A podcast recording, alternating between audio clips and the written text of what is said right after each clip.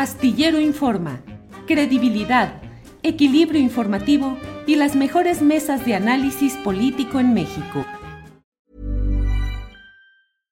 Hey, I'm Ryan Reynolds. At Mint Mobile, we like to do the opposite of what Big Wireless does. They charge you a lot, we charge you a little. So naturally, when they announced they'd be raising their prices due to inflation, we decided to deflate our prices due to not hating you. That's right. We're cutting the price of Mint Unlimited from $30 a month to just $15 a month. Give it a try at mintmobile.com slash switch. $45 upfront for three months plus taxes and fees. Promo rate for new customers for limited time. Unlimited more than 40 gigabytes per month. Slows. Full terms at mintmobile.com. Everyone knows therapy is great for solving problems, but getting therapy has its own problems too, like finding the right therapist, fitting into their schedule, and of course, the cost. Well, BetterHelp can solve those problems. It's totally online and built around your schedule. It's surprisingly affordable too.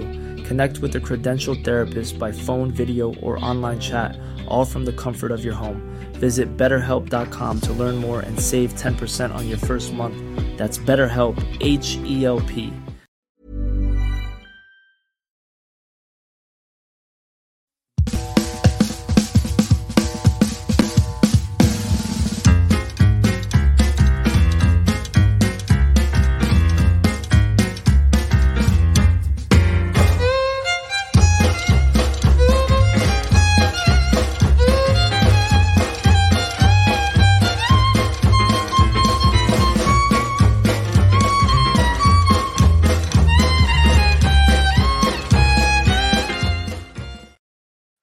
Ya estamos aquí. Muchas gracias por acompañarnos en este jueves 20 de julio de 2023. Muchas gracias. Estamos iniciando Astillero Informa, como siempre con información, análisis, debate, todo lo interesante y lo relevante de estas horas que siempre están agitadas, cargadas, llenas de mucha información, de muchas cosas interesantes que vamos a compartir con todos ustedes. Tenemos entrevistas, tendremos la mesa de seguridad y para arrancar, tenemos la información más eh, interesante de estas horas recientes. Doy la bienvenida a mi compañera Alex Fernanda, que ya está por aquí. Alex, buenas tardes. Julio, audiencia, ¿cómo estás?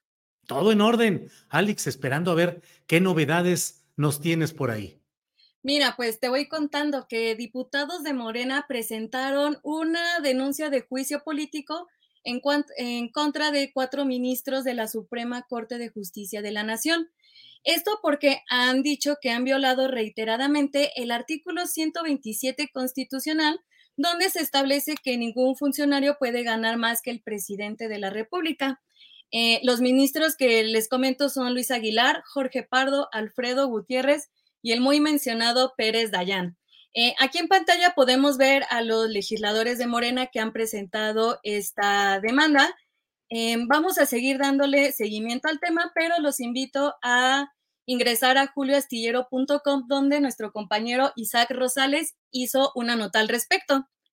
Por otro lado, te quiero contar que la FGR obtuvo fichas rojas de la Interpol en contra de García Luna y algunos de sus familiares.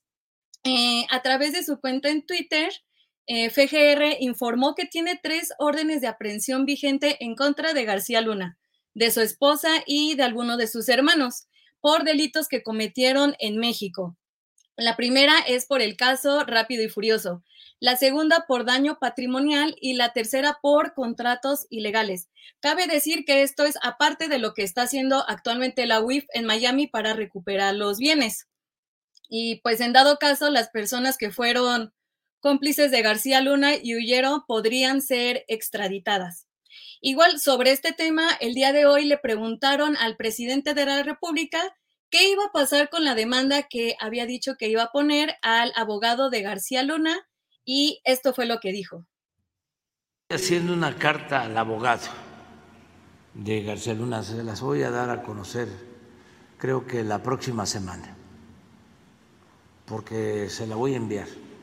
Resulta que hice una consulta con abogados y está muy protegido el abogado de García Luna por las leyes, goza de impunidad, no se puede, no procede una denuncia en contra de él. Hay, vamos a decir, tesis, jurisprudencia en el derecho en Estados Unidos, las leyes de Estados Unidos, que protegen a los abogados. No se les puede acusar por difamación y daño moral. Es al mismo tiempo una protesta porque no es posible que se calumnie y no se pueda acusar al calumniador. Y también durante la conferencia de prensa, eh, el presidente hizo un llamado a Felipe Calderón para que rompa el silencio y diga lo que pasó durante su sexenio. Escuchemos. Ayudar este Calderón prefieren guardar silencio. Debería de hablar, decir que es falso todo, que fue un invento del gobierno de Estados Unidos, de la Fiscalía de Estados Unidos, de la DEA, y que no es cierto todo lo que se dice de García Luna, defenderlo o decir cometí un error, que en política los errores son como crímenes. Lo invité a participar y le di mi confianza y me engañó, pero yo no supe. O, como quiero ser buen cristiano y hablar con la verdad, que es la que nos hace libres, pues sí sabía yo y me arrepiento. Y me pongo a disposición de la justicia. Que diga algo, algo, algo. Y por otra parte, el presidente por fin respondió a Santiago Krill, donde a este polémico video donde Santiago Krill dijo que el presidente lo discriminaba por su color de piel y por su tono de ojos. Esto fue lo que dijo el presidente. Bueno, nada más aclarar que no sabía yo que había discriminación inversa. Es nuevo para mí eso.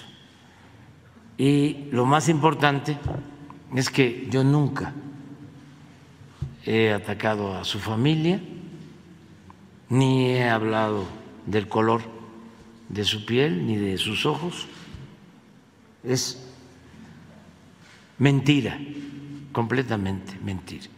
Yo sí siempre he estado a favor de los pobres, por el bien de todos, primero los pobres.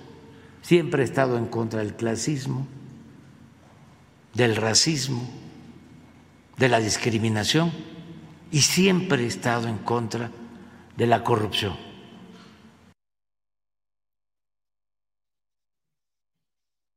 Julio, ¿cómo ves?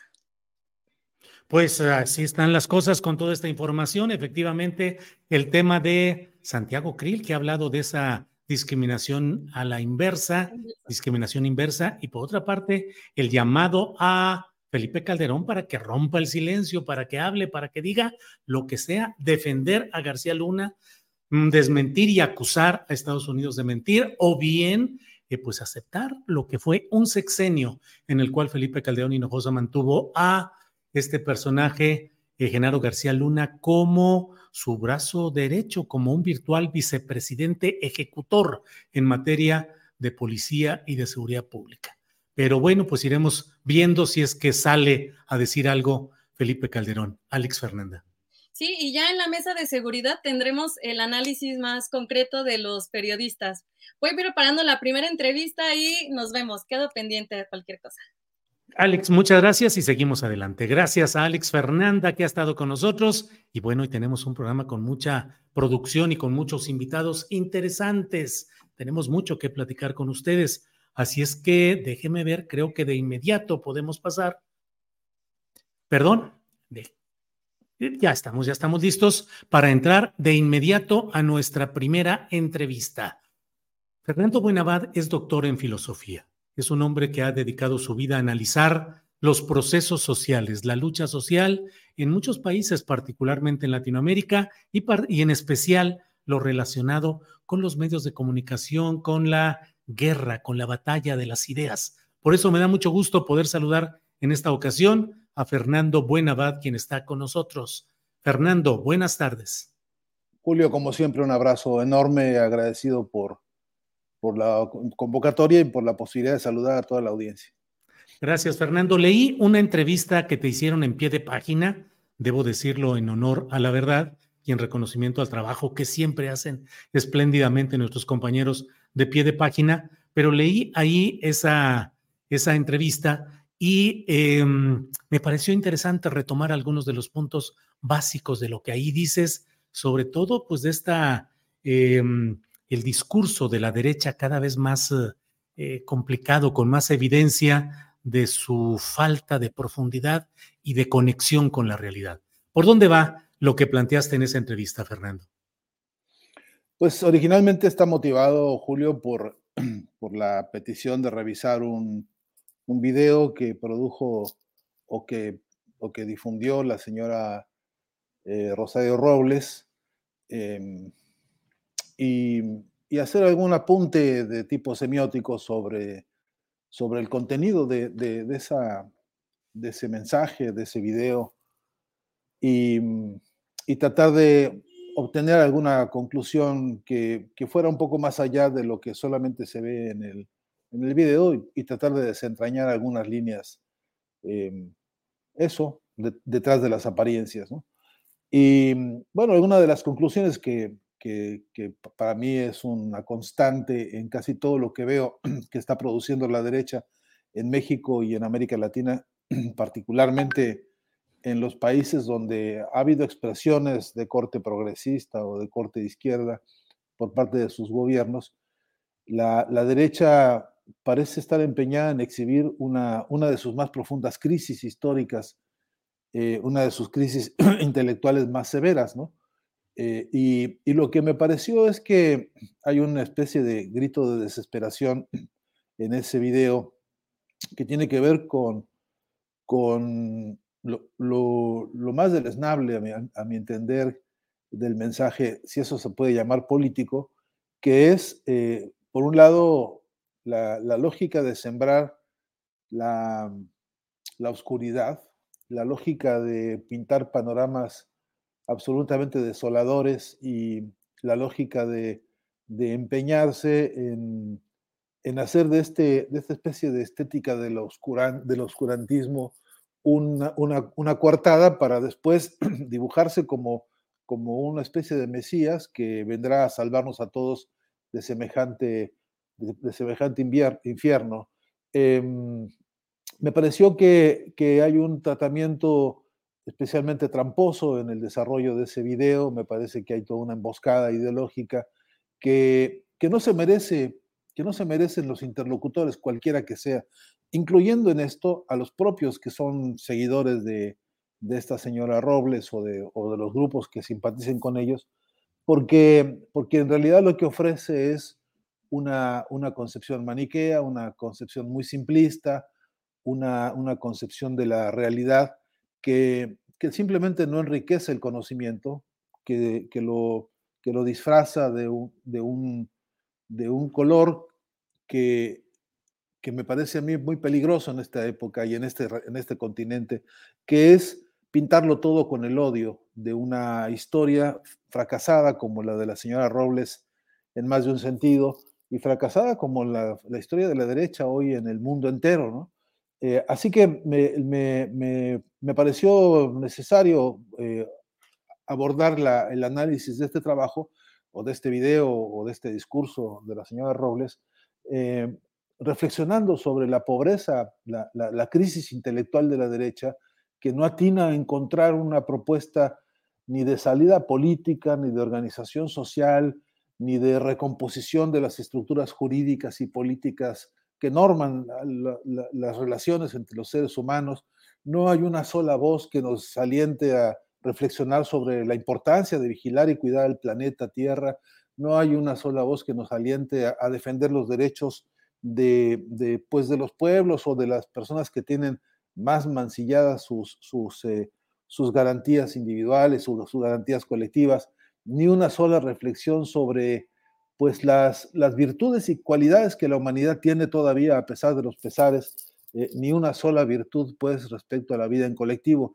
Y, y, cuando alguien genera un video así, cuando el video tiene como, como cualidad la desolación, el desamparo y la negación, y, y cuando un mensaje, como lo entendimos, plantea el propósito de referirse a una persona que es capaz de salvar a todos, que es como la, la, la vocación o el espíritu salvífico de, una realidad tan cruel como la pintan ellos, este, en realidad me parece que esa es una emboscada ideológica que, que, que, repito, no, no se merece la historia de México, no se merece la historia de ningún país de, la patria grande, y, y, que merece, merece, además de un análisis semiótico, merece una discusión política de fondo.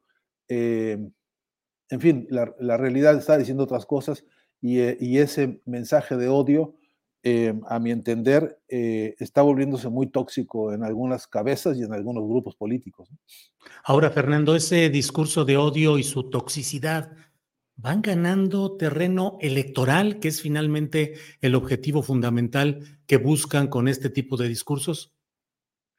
Sí, sí ganan incluso hasta coyunturalmente, ¿no? Por, porque lo, lo, lo, vemos en, podría, podría tener algunos ejemplos, y no quiero distraerme de la pregunta, este, pero lo vemos en algunos ejemplos que han tenido en meses recientes, como en Argentina, el caso de Milei, eh, han tenido espacio para, para provocar cierta exaltación en algunos sectores que tienen problemas, este, eh, digamos, de, de desinformación severa, algunos grupos que incluso tienen casi ninguna formación cívica o casi ninguna, este, eh, ni, ya ni siquiera ni, ninguna fuente de información verídica, ¿no? porque consumen este, pasquines de, de, de, de fake news a, a destajo.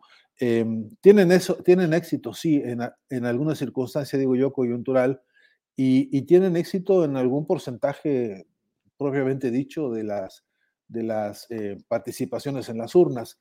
Ahora, esa es una preocupación, esa es una preocupación que debería estar ya en la agenda de, de, pues de los movimientos de izquierda, de los movimientos progresistas, porque en realidad parte del problema que tenemos en la región es que hay una crisis de dirección política muy seria, incluso en las izquierdas, eh, que porque yo sigo pensando que no nos alcanza con tener alguna especie de, de, prontuario de denuncias o una especie de inventario de quejas o, o un, diría yo, hasta, hasta, hasta si tú quieres, eh, un, un, potencial inteligente de análisis frente a algunas de las barbaridades que nos están ocurriendo. No alcanza con eso, no nos es suficiente. Eh, a eso hay que agregarle que es cierto que hay una, también un inventario de promesas no cumplidas, o de proyectos no realizados o de, en todo caso, de voluntades este, inconclusas que han decepcionado a sectores importantes de la, de la, del electorado en América Latina toda y en México creo que también. Y, y que yo creo que eh, el hecho de que estas, estos laboratorios, lo que yo llamo globos de ensayo, como el caso de lo que produjo la señora Robles y otros más que hemos visto, como el de la señora este, eh, Galvez, eh, yo, yo estoy pensando que esos globos de ensayo eh, tienen que ver con, con más o menos pulsar las debilidades de las izquierdas, las debilidades, de los progresismos en la región, y creo que eh, como focus group están sacando algunas conclusiones eh, que les dan cierto algún, alguna, algún alguna rédito político, pero también creo que es, eso, eso, eso debería ser insumo potente para el debate este, latinoamericano a fondo, y, y, ahí, bueno, vuelvo sobre el caso de México, deberíamos, deberíamos empezar a reconocer en la agenda de los candidatos a, este, a, a presidencia por Morena, que todavía están dirimiendo quién será, eh, debería ya empezar a mostrarse una agenda en la cual estos temas se pongan como referente crucial. Y, y hay una batalla ahí que vuelvo, vuelvo a insistir, este, Julio, si me permites, vuelvo a insistir en que una de las más grandes debilidades que tenemos es la, la debilidad comunicacional. Y teniendo muchas cosas importantes para decir y teniendo una agenda de las luchas sociales por las bases que es muy nutrida, que es muy rica y que es muy viva, este, se entiende menos que no se conviertan los candidatos en voceros directos y confiables de esos clamores populares y que realmente se volvieran un motor nuevo de comunicación basado en una agenda de nuevo género, que es la agenda de los protagonistas de las luchas sociales. A, mí, a mí me parece que la, la, crisis de dirección incluye una crisis de concepción comunicacional muy seria. ¿no?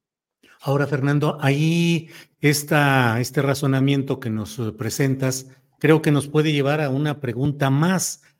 Esos movimientos sociales y un nuevo modelo de comunicación política no están presentes porque no forman parte del esquema de la construcción del poder sexenal actual, es decir, el modelo político en el cual estamos metidos hoy en México. Es un modelo en el cual se incluyó pues a representantes del prismo clásico, de algún perredismo en fuga, y de incluso de la derecha que pudieron entrar y siguen entrando a, Morena y al poder político. Eh, ¿Por qué no? ¿Cuál es tu visión? ¿Por qué no ha podido insertarse en realidad el movimiento social de izquierda y sus formas de comunicación en el modelo actual de gobierno? Pues algunas, algunas de las tantas explicaciones posibles, Julio. Una es porque yo creo que en, su calidad de movimiento, Morena eh, es eso, ¿no? La definición genérica de un movimiento es una especie de río que avanza y que va arrastrando todo lo que encuentra a su paso, a, veces trae consigo y, lleva en su cauce, pues lo más diverso, desde a veces los árboles que, se encuentra y se los lleva, a veces, este, qué sé yo, el conjunto de los, de, las, de los elementos que tiene a su paso y va arrastrándolos y se va seleccionando sobre el propio movimiento. El, movimiento en todo caso es, es una masa de fuerzas diversas, combinadas, incluso contradictorias, que, eh, que, en la práctica empiezan a mostrar su capacidad o su incapacidad de responder a la premisa fuerte del, río. a, mi entender, Morena, en todo caso, se alimenta de un caudal principal, que es el concepto de la cuarta transformación, eh, que recoge, entre otras cosas, un principio fundamental de antiimperialismo. Si recogemos la idea de la independencia, si, si recomponemos y reconstruimos la idea del juarismo y de sus luchas importantes frente a, los imperios, justamente a los imperios europeos, o, la Revolución Mexicana, o a Lázaro Cárdenas, y hacemos de esto cuatro bastiones que son el motor central, la pregunta es si todas las organizaciones, empezando por Morena, están a la altura de semejante proyecto político todavía este, inconcluso en muchas de sus definiciones y en sus inconcluso en su programa duro que todavía está por a mi entender por consolidarse. Luego está que hay desde luego una una este, hasta diría yo una complacencia de yo no sé si por lo por eso que llaman algunos eh, el pragmatismo o por conveniencias electorales de circunstancia o por negocios o por vicios añejos este, eh, incrustados profundamente en la vida política de México, que han hecho, bueno, pues, contradicciones tan duras como las que tenemos en Chiapas o que tenemos en San Luis Potosí, este, eh, que, que, que, no terminan de ser expresión realmente de ninguno de los pivotes centrales de la transformación que México necesita. Em, entonces, em, y eso por un lado. Y por otro lado, entiendo que el desarrollo es desigual y combinado, y entiendo que en el desarrollo se van dando precisamente las, las, las contradicciones que, con las que hay que ponerse a trabajar y que son la materia prima de la acción política cotidiana. No, no, no, se me ocurre un solo ejemplo de algo que hubiera ocurrido en la agenda política reciente que no esté plagada de contradicciones y que deberían ser materia de esta discusión. Ahora, lo que es verdad es que mientras se está presentando este, carácter desigual y combinado y estas contradicciones que abundan, lo cierto es que no emerge, no emerge todavía, repito, el programa duro, consistente y profundo que permita orientar la fuerza política que, que, entiendo que va a ganar las elecciones próximas, pero mi pregunta dura es con qué debilidades, con qué, con qué debilidades y fortalezas se va a dar semejante triunfo. Y una de ellas, una de sus debilidades será, estoy seguro, la de la comunicación, Julio, porque también este mismo proyecto de la cuarta transformación y en todo caso las mañaneras que López Obrador ensaya, yo entiendo como una herramienta valiosísima y poderosísima, pero insuficiente. Y lo que creo que debió hacerse es multiplicar, así como decía el Che, ¿no? Que tengamos mil Vietnams, ¿no? Bueno, pues yo, yo quisiera que tuviéramos mil mañaneras en, en voz, no de los, de los referentes, digamos, dirigentes o caudillos eh, regionales o sectoriales, sino en voz de los líderes de los movimientos sociales que realmente eh, están poniéndole el cuerpo y el alma a las batallas más duras en México. Y te digo, la, lucha del magisterio y la lucha de, los mineros y la lucha, en fin, las luchas en la UNAM que hoy por hoy tienen un, están siendo silenciadas de manera absolutamente criminal y tantas otras batallas que hay en distintos campos científicos, artísticos, etcétera. De modo que hay un clamor social abajo que está pidiendo que la cuarta transformación se vuelva un programa de acción directo. Y yo veo que si eso no es el alimento central de la estrategia comunicacional de, de los próximos meses, ya este, en ciernes, eh, eh, estaremos corriendo un riesgo de que la debilidad encima se vuelva este, eh, diálogo de sordos, ¿no? Fernando, como siempre, se nos va el tiempo muy rápidamente. Te agradezco la oportunidad de platicar, pero nos queda tiempo para una, un último tema que te pediría tu reflexión. Dentro de estas contradicciones y confusiones que estamos viviendo, tenemos el caso de una propuesta desde el PAN, eh, Gálvez, con un ropaje indigenista y con una serie de contradicciones de las que ya hemos hablado. Pero otro punto es el que parece estar a punto de emerger, que es la postulación de un candidato presidencial independiente apoyado por los segmentos más duros del catolicismo, por el, el, boxismo, los box españoles, y por el trompismo, que es Eduardo Verástegui. Pareciera además que como que no lo visualizamos y no le ponemos la debida atención, que hay que reflexionar sobre casos como lo que me parece que ya viene, que es esa postulación de Verástegui, Fernando. Pues, eh, Julio, vuelvo a decirte todas las advertencias. En, la, en, la, agenda reciente del México que hemos estado transitando desde que la voluntad popular decidió que López Obrador liderara esta transformación, eh, tenemos una agenda muy rica de tareas políticas que yo veo muchas inconclusas. Eh, por ejemplo, la revolución de la conciencia.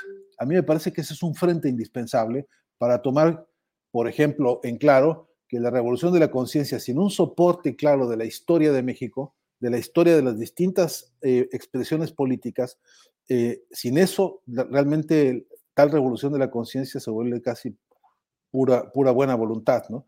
Necesitamos reconocer que por ejemplo, la experiencia de los cristeros en México, la experiencia del yunque y la experiencia de todos los ejercicios de la extrema derecha, incluso nazifascistas que en México han transitado, ahora están buscando cauces nuevos y están descontentos. Acabo de oír, por ejemplo, al grupo, al grupo este Vox de España anunciar un proceso de intervención política en América Latina porque les, a ellos les espanta que haya progresismo. Entonces, hay una advertencia que ratifica lo que ya han venido haciendo hace mucho tiempo, pero lo cierto es que nosotros no terminamos de organizar ni siquiera frentes de discusión. No hemos sido capaces, Julio, de organizar ni un congreso siquiera internacional para desarrollar proyectos de comunicación donde además, alimentados por la historia de México, con casos concretos con los que hemos tenido, repito, como los del Yunque, como los de los Cristeros y tantísimos otros que hay en el registro histórico reciente del México del siglo pasado, este, y, no, y no, no logramos, repito, tener con esto un arsenal de ideas que nos permita, como decía Bolívar, tener una artillería del pensamiento que nos articule con toda esa historia y con el proyecto político actual que la, que la invoca y que la recita y que la, y que la refresca, pero que no la convierte en una corriente realmente de revolución de conciencia. Yo en ese tema, aunque no soy un gramsciano dogmático, creo que sí hay que darse al, al, al trabajo y a la tarea profunda de discutir con qué medios y con qué modos convertimos esto en agenda política no de un sector, no de un líder, no de un caudillo, sino de un movimiento, estos, estos temas. Y, y porque pues es una advertencia que nos están haciendo este, por dónde quieren avanzar y, y, si nosotros mostramos una incapacidad, nosotros digo, los que, los que tenemos históricamente una, una, una disputa este, frente a todos estos eh, proyectos históricos eh, eh, inhumanos, crueles, este, eh, mercantiles y sectarios, eh, pues necesitamos, te repito, tener esos instrumentos. Y si, y si la, la, la dirección política del movimiento transformador de México eh, no advierte esto con, con, suficiente antelación, pues es probable que nos llevemos sorpresas muy amargas. pero y te repito, aunque se multiplicaran los casos como los de la señora este, Galvez y otros muchos, en, una competencia política este, como la que estamos ahora bocetando, eh, lo cierto es que va a tener una expresión concreta y es que aún teniendo una victoria, siendo una victoria débil, es una victoria peligrosa. Y eso puede tener pronósticos eh, realmente lamentables si no somos capaces de activar este, eh, eso desde ahora ya una agenda y un programa que, que contemple, repito, que la revolución de la conciencia no es un enunciado este, simpático para cerrar una conversación, que es una tarea sistemática, profunda y, de, digamos que tiene que operar en tiempo real en una multiplicidad de escenarios en simultáneo. ¿no? Fernando, como siempre, agradezco mucho la posibilidad de platicar contigo y seguramente seguiremos haciéndolo en estas semanas intensas que vienen, Fernando. Así es que muchas gracias. sí. Hoy es Día del Amigo acá en Argentina, así que aprovecho para mandarte un gran abrazo. Ya lo sabes, igualmente. Fernando, muchas gracias. Un abrazo también de acá para allá.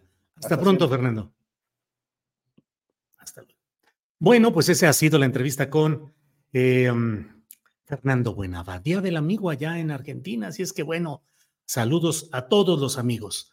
Bien, vamos a ir enseguida, ya que hablamos pues de derecha y de planteamientos eh, electorales, vamos a ir a una entrevista muy interesante. Adelante.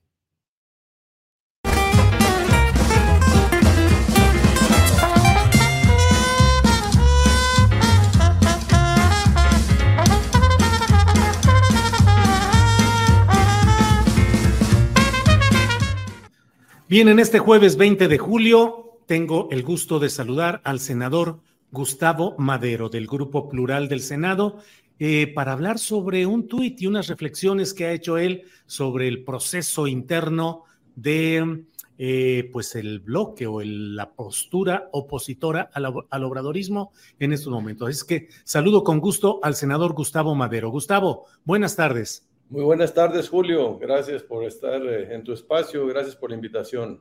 Al contrario, Gustavo, leyendo un tuit en el cual dices que lamentas que algunas personas de tu confianza, que eh, algunas personas que conoces dentro del ámbito político estén diciendo que eh, Xochitl Gálvez no tiene oportunidad realmente de ganar la presidencia de la República, pero que quieren aprovechar el volumen de votos que puede dar para así filtrar o aprovechar ello para candidaturas impresentables de gente del PRI y del PAN. ¿De qué se trata esta reflexión o este señalamiento tuyo, Gustavo? Eh, son varias reflexiones, este, esa es una de ellas, eh, ahorita podemos platicar de otras, Julio, pero es eh, tratar de decir, oye, Xochitl Galvez, buena onda la chava, pero este, la verdad es que la están utilizando las dirigencias del PRIAN para simplemente elevar el nivel de la votación y meter a más diputadas, diputados plurinominales, senadoras, senadores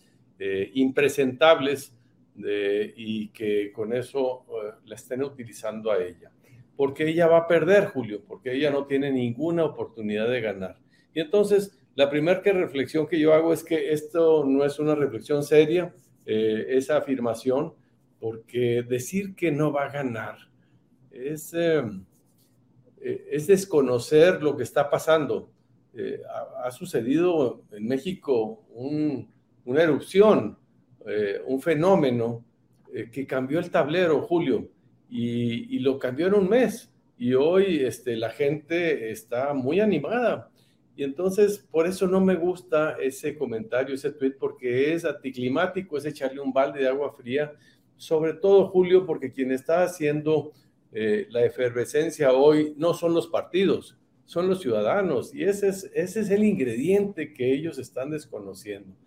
Eh, y el otro tema, pues... Perdón, Gustavo, ¿se puede saber quiénes son esos filtradores de esos comentarios? No, mira, pues yo se lo he escuchado, por ejemplo, a Viri Ríos. Viri es, es una que ha dicho este, con todas eh, sus letras e, este posicionamiento y Viri, pues yo la respeto, la, la quiero, pero se me hace que no está siendo justa eh, con la propia Xochitl, con la propia sociedad civil, con los ciudadanos que están actuando de una manera eh, eh, muy animada, reanimada, efervescente y que les está echando un balde de agua fría. Y además, en realidad le estás haciendo el trabajo Andrés Manuel, Julio, porque es repetir la historia de la mafia del poder y que los diputados y diputadas de Morena que vayan a presentar el PT y el Verde, esos sí son eh, finísimas personas y los que presente el PAN, el PRI y el PRD van a ser puro corrupto este, que va a ayudar solamente a, hacer negocios. Entonces, desde ahí, Julio, creo que está el enfoque ya prejuiciado, es para debilitar a, a Xochitl y para eh, echarle eh, porras al proyecto de Andrés Manuel. Un proyecto en el que yo no creo, un proyecto que creo que es un retroceso democrático en México, Julio, el acaparamiento del poder, como lo ha hecho este hombre, el revivir el presidencialismo exacerbado, autoritario, debilitar a todos los órganos de la democracia, la competencia, eh, la pluralidad y la tolerancia. Entonces, por eso, por eso es esa parte del tuit, Julio.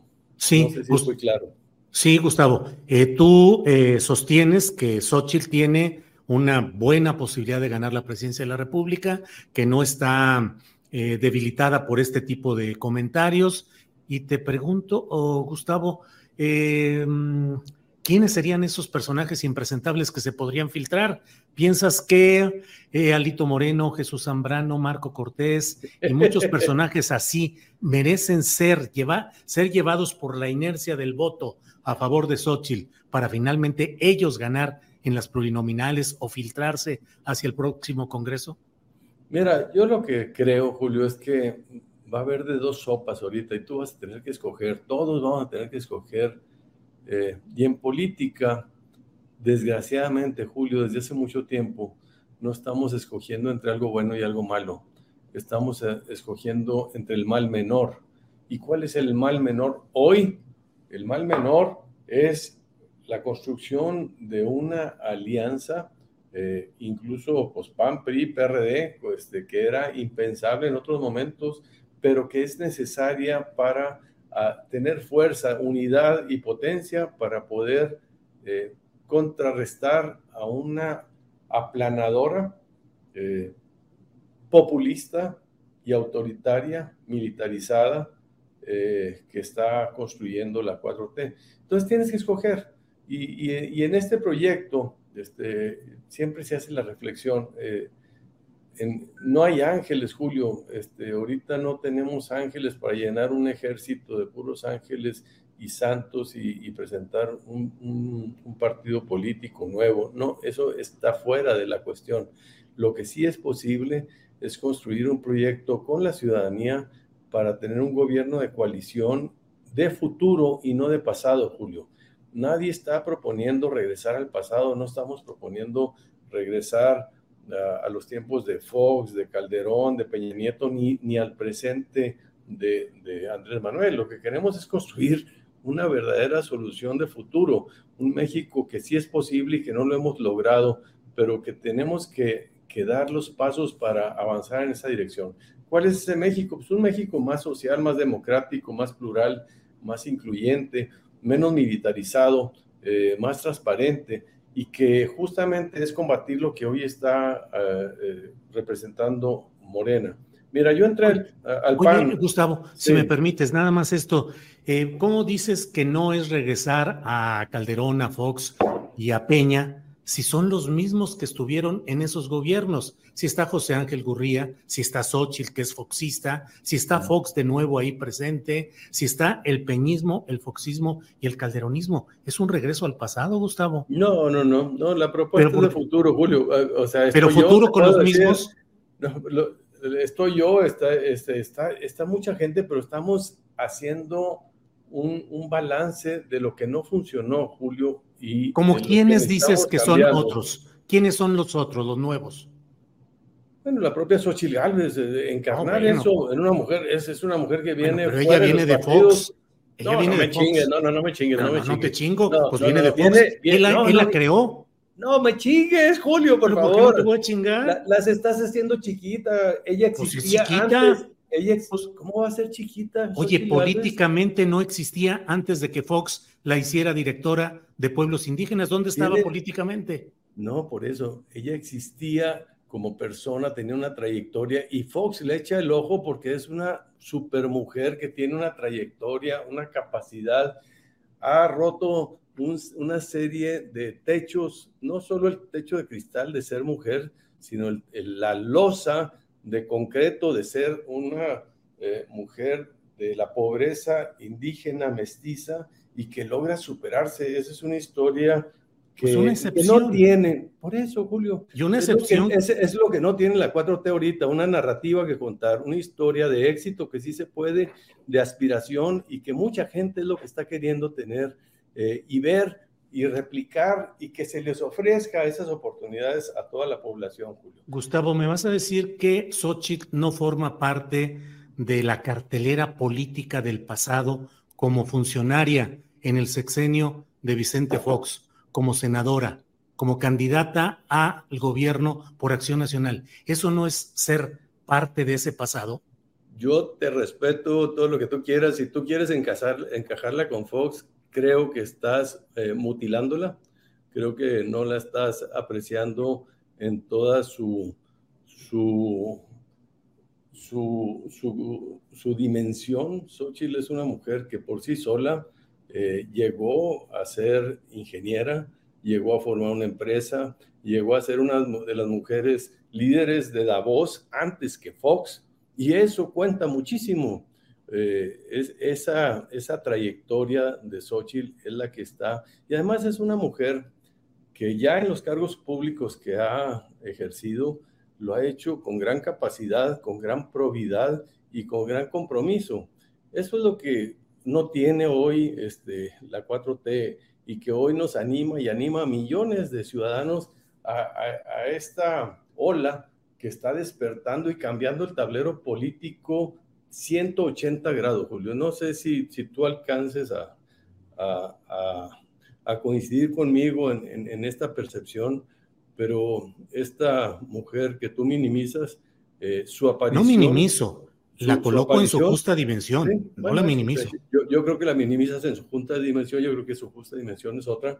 Este, hoy, a nivel internacional, ya ocupa eh, los, eh, las columnas internacionales. ¿Por qué? Por su potencia, Julio, porque, porque tiene ella una capacidad de romper una narrativa eh, populista de Andrés Manuel y, derrotar a sus cocholatas. Es la que tiene esa, esa potencia. ¿Es un populismo de derecha? No. ¿Cómo populismo no, bueno, si rompe el populismo, no es tiene que ella ser misma es homeopática. No, no, no, no, no, no porque tendría que ser con dosis eh, mínimas para hacerlo. Y ella trae, eh, ella, ella está basada, basa sus decisiones en la evidencia. Justo el populismo es lo contrario. O sea, el populismo es el que toma las decisiones basadas en juicios, prejuicios, ideologías o, o cálculos. Y ella todo lo que hace, lo hace como ingeniera, que es lo que más le falta le hace a este país, basados en la evidencia, en la evidencia técnica, científica, objetiva. Y ese es el cambio y esa es la kriptonita para el populismo, precisamente. Cuando tú la o sea, sería como Claudia Sheinbaum, que también es científica. sí, igualita, igualita. Es igualita. ¿En serio? Sí, sí, idénticas, son idénticas. Idénticas. ¿Tú votarías también por Claudia? No, porque ella es la reedición de Andrés Manuel López Obrador. Ella es el maximato, ella es el minimí. Ella no tiene nada propio. Ella lo, lo ha hecho al, al, eh, crecimiento de, de, un gran líder que ha sido Andrés Manuel López Obrador y que le trans, como una transfusión de energía, de capacidad, de, de de capital político que se lo transfiere a ella, pero si estuviéramos hablando, mirando al universo, pues unos son soles y otros son estrellas. Las, eh, eh, digo, unos son planetas y otros son ah, estrellas. sí, porque te iba a decir, el Sol también es una estrella. Sí, las estrellas tienen su luz propia y los planetas reflejan eh, la luz de otros. Y tú los ves arriba arriba y parecen iguales, pero no, no son iguales. Unos tienen su propia generación de esa potencia nuclear eh, de energía y de luz que los otros simplemente reflejan, Julio. Bien, Gustavo. Gustavo, te preguntaba y me gustaría si pudiéramos con eso ir cerrando la entrevista a reserva de lo que desees agregar, pero si me dijeras, esas presencias nuevas, ¿quiénes pueden representar esa novedad política que haga que no haya el agandalle de los políticos tradicionales PAN, PRI, PRD? Se llama, ese, eh, creo que, no, he visto la película de, de Misión Imposible, pero creo que va por ahí. No tiene rostro, Julio. Ahora es una marea rosa, es, es, es, una, es una energía difusa. Ya no es un, un sujeto con nombre y apellido, sino es eh, una ciudadanía que está despertando y que está siendo el actor principal en esta contienda. Hoy ese actor principal es el que está tomando el protagonismo y el que está cambiando la manera de funcionar. Mira, Julio, hasta hace dos meses el PAN, PRI, PRD eh, negaban a todas luces la posibilidad de que la ciudadanía participara en la definición de quién va a ser su candidato o candidata. ¿Y, por qué sucedió esto? Pues por la María Rosa. El 26 de julio, eh, eh, no, el 26 de febrero, el 26 de febrero de, de este año, ha sido la mayor manifestación política de la historia de México, de toda nuestra existencia, porque dice Andrés Manuel, ay, cabrón, pues yo también he llenado el Zócalo, sí, güey, pero cuando tú lo llenas, te tienes que traer gente de Morelos, de Querétaro, de Puebla, hasta de Guerrero. No, nosotros llenamos el Zócalo y en 120 ciudades simultáneamente se llenaron las plazas en mayor o menor medida. Entonces fue una cosa nacional. Ese es el sujeto, ese es el nuevo actor y los partidos, los partidos que no puedes hacer algo ahorita sin los partidos, están eh, teniendo obligadamente que cambiarse y abrirse. Te digo, hace dos meses no aceptaban este método y hoy están aceptando un método en que los ciudadanos sean los que definan quién. Eso fue lo que animó a Xochitl a, a anotarse después de que Andrés Manuel le cerró la puerta y que más de un millón de personas en change.org le pidieron que considerara cambiar su proyecto de la Ciudad de México a la presidencia, porque estaba esa posibilidad de que en un método abierto ya no fueran las cúpulas las que decidieran quién va a ser el candidato o la candidata, sino la ciudadanía. Y eso es un logro inédito, Julio, eso no ha existido en México nunca. Y las dos cosas, la, la, marea rosa del, del, 26 de febrero y el método que estamos siguiendo en el Frente Amplio por México. Gustavo, te agradezco mucho. Eh, el tiempo se va, eh, la verdad es que podríamos pasar un buen rato platicando. Ojalá lo hagamos pronto para seguir con respeto a tus puntos de vista y con la posibilidad de preguntar y contrapreguntar. Gustavo, te, agradezco, mucho. También yo te lo agradezco mucho. ¿eh? Que tengas buen día, Julio. Que estés bien, Gustavo. Hasta pronto. Hasta luego. Hasta luego.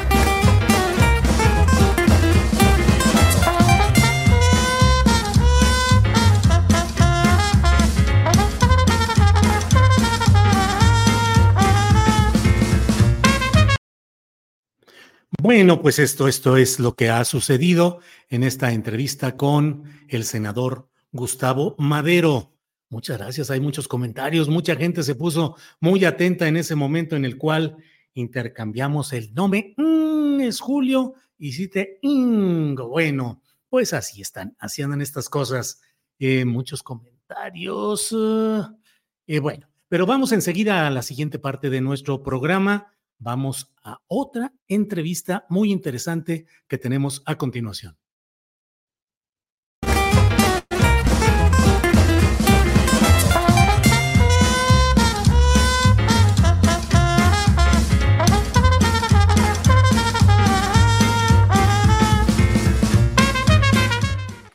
Bien, pues la Sala Superior del Tribunal Electoral de Justicia del Tribunal Electoral del Poder Judicial de la Federación determinó ayer algo que he leído un tuit y una información de Hamlet Almaguer, el diputado federal de Morena, representante del INE, representante de Morena ante el propio Instituto Nacional Electoral, en el sentido de que esto es ya validar una especie de ante-precampaña, es decir, que el, el Tribunal Electoral está determinando validar estos procesos de los partidos que eligen coordinadores internos. De esto vamos a hablar con Hamlet, que está con nosotros. Hamlet, buenas tardes. Muy buenas tardes, Julio. Te saludo desde el Consejo General, aquí las oficinas de Morena de la representación ante, ante el INE. Eh, primero, expresarte mi, mi solidaridad por, por, los ataques que has eh, recibido de presuntos contratos que eh, se supone te adjudicaron nada más porque la empresa se llama Astillero. Eh, no sabía que eras millonario, Julio. Ya, ya viste propiedades en todo el mundo y de todo, casas productoras, tequilas, tiendas de abarrotes, taquerías, de todo, Hamlet. No, tu, trayectoria, tu trayectoria habla por ti, me queda claro que eres un periodista, un comunicador eh, honesto y muy trabajador. Siempre estás ahí pendiente de todos los acontecimientos. Muchas gracias. Al contrario, Hamlet, muchas gracias por tus palabras. Hamlet, pues, ¿qué significa la resolución ayer del Tribunal Electoral del Poder Judicial de la Federación? A mí me llamó mucho la atención lo que dices, que está validando ya las ante-precampañas. ¿Es una aceptación ya de esa realidad política, Hamlet?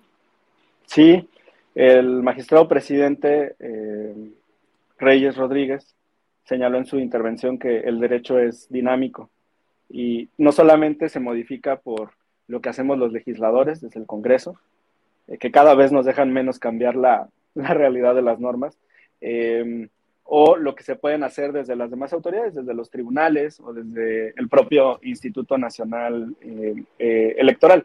Hay otras eh, medidas o mecanismos para realizar estos cambios en la realidad jurídica del país y en ocasiones el derecho se mueve a partir de las expresiones de la, de la ciudadanía. Después de todo, la legislación regula las actividades de las y los eh, ciudadanos en un territorio y tiempo determinado. De eso se trata un sistema jurídico, lo enseñan en Introducción al Estudio del Derecho. Entonces, eh, si aceptan esta nueva realidad política. El presidente del tribunal le denomina a esta fase eh, posicionamiento político y en otra parte de sus intervenciones habla de los aspirantes a precandidaturas. Entonces, en términos coloquiales y prácticos, sí podríamos estar hablando de las pre-precampañas o de las ante-precampañas como una fase en la que los institutos políticos pueden buscar, en conjunto con la ciudadanía, con el pueblo, a eh, sus mejores cuadros para posteriormente ser eh, postulados. El tribunal entonces ya le está dando esa lectura.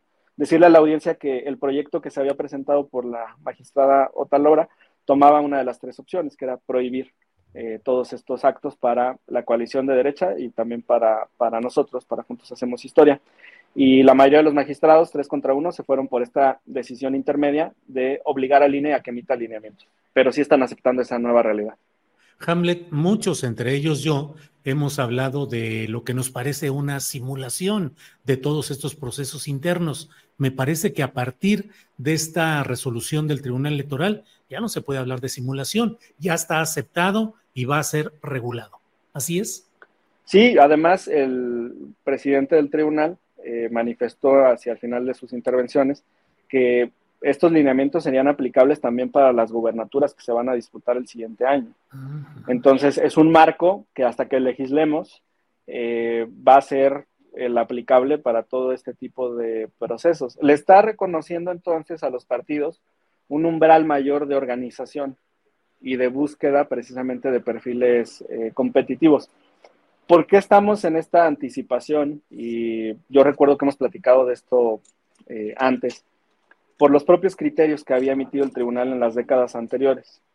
Ayer, por ejemplo, confirmaron que no existen actos anticipados de campaña o de precampaña si no se cruza la línea del llamado expreso e inequívoco al voto. Puede que esa línea parezca que está muy adelantada eh, y que excluya todas las demás actividades, pero el tribunal tiene varias décadas insistiendo en eso. Eh, esto se reúne también con un criterio que ya tiene por lo menos una década en donde el tribunal electoral justificó que las precandidaturas podían desarrollarse con un aspirante. Eh, en condiciones ordinarias, las precandidaturas precisamente consistían en la competencia interna para poder postular al candidato. Ahora no, te puedes ir con un precandidato único. Eso evidentemente genera un, desplazamiento hacia atrás para que se tenga esa disputa al, interior. Entonces es una reacción en cadena, Julio. Hamlet, y el Tribunal Electoral le instruye al Instituto Nacional Electoral, el INE, para que establezca esas regulaciones de esta nueva etapa política convalidada. En esencia, ¿qué lineamientos son los que da el tribunal para que el INE los vaya eh, instaurando? Sí, dicta cuatro principales ideas. Una es en fiscalización, origen, monto y destino de los recursos. Eh, se tendrá que emitir por el instituto esos, esos lineamientos junto con la supervisión, las actividades permanentes de supervisión de, este gasto. Eh, aquí Morena ya había tomado algunas medidas, como la distribución de los 5 millones a cada uno de los aspirantes de las corcholatas, la obligación de que emitieran reportes eh, semanales y los hicieran del conocimiento del partido para que a su vez eso se trasladara al instituto en el rubro del gasto ordinario. Eh, también se determina que las personas que están en ejercicio de sus funciones como servidores públicos no pueden aspirar a la vez a competir por eh, un cargo de posicionamiento interno, o sea, un proceso intrapartidario. Aquí Morena, otra vez desde el Consejo Nacional, ya había eh, determinado que se tenían que separar de sus cargos quienes aspiraran a la Coordinación Nacional de Defensa de la Cuarta Transformación. No así en la coalición de derecha, porque ahí, pues Santiago Krill y Xochil Gálvez siguen en funciones. En la comisión permanente de hace 10 días le solicitamos a Santiago Krill, le exigimos que se separara del cargo, incluso hubo una votación ahí de un punto de acuerdo en ese, en ese sentido. Ahora pues ya es ineludible, vendrá eh, seguramente en el, en el engrose. Determinó el tribunal que no se puede utilizar la prerrogativa permanente de radio y televisión para potenciar la exposición de estos aspirantes. Para efectos prácticos, no podría Morena, por ejemplo, eh, subir sus spots con la imagen de eh, Claudia, Marcelo, Adán, eh, Ricardo Monreal. Y del otro lado, pues tampoco lo podrían utilizar. Puede que se generen, esto lo deja más o menos en, libertad al, al, propio instituto, lineamientos sobre qué tipo de propaganda se puede utilizar. Y en el discurso hablaron sobre los espectaculares. ¿Se van a valer o no los espectaculares? ¿Se van a computar o no para el tema de fiscalización y con qué tope de gastos van a, van a funcionar? Lo que sí prohíben también es el gasto en radio y en televisión. En eso insisten como está establecido desde hace también más de una década, Julio. Esos serían los eh, lineamientos del tribunal. Ahora, eh, procesalmente, ¿qué sigue Hamlet? ¿Tiene que emitir el INE ese tipo de regulaciones, en cuánto tiempo, de qué manera, el Congreso a su vez, qué es lo que tiene que adecuar. Sí, bueno, como la votación la pierde la magistrada Talora, se tiene que generar un documento que se llama engrose, que incluye los argumentos de la mayoría. Como es un asunto que le urge a la sala superior, yo creo que el engrose, el documento definitivo que reúna eh, la exposición de los magistrados de la mayoría, va a estar listo hoy y lo podrían notificar esta misma tarde al instituto. En el discurso hablaron de darle cinco días al instituto, pero yo creo que incluso pueden ser menos.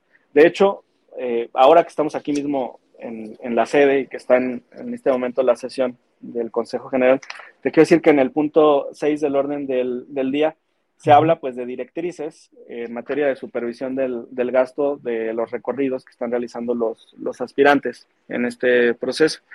Eh, antes de iniciar eh, la sesión, solicitamos que se retirara del orden del día porque ya era un hecho público y notorio que el tribunal iba a obligar al instituto a emitir lineamientos, pero le iba a dar las directrices. El instituto juega entonces con la notificación y la mayoría de los consejeros dijeron, pues es que no nos han notificado, entonces vámonos con nuestros propios lineamientos. ¿Qué va a generar? Que estos lineamientos que se están anticipando al tribunal puedan ser a su vez impugnados ante la sala superior. Yo creo que los magistrados no van a ver bien lo que está ocurriendo hoy porque pues todo el mundo conoce de este tema, se ha hablado en todos los noticieros, en todos los espacios, y los propios consejeros lo, saben. Les va a dar entonces este término, ellos los van a emitir y esos lineamientos eh, tienen muy poco margen para ser impugnados porque vienen en instrucción del tribunal en acatamiento de una eh, sentencia y ya cobrarían eh, vigencia, Julio. Hamlet, riesgos para Morena y sus aliados, riesgos para el Frente eh, amplio por México ante esta nueva realidad? ¿Qué puede salir mal? Eh, cosa curiosa, Julia, ahorita que hablaste del, Frente Amplio por México, ayer en la exposición el magistrado Reyes se refirió a ellos como el Frente Amplio Progresista.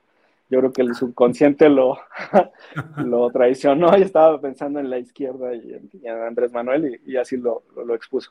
Bueno, eh, los riesgos están sobre todo en la materia de fiscalización si se fijan topes eh, y las consecuencias, como podría ser descalificar a uno de los aspirantes.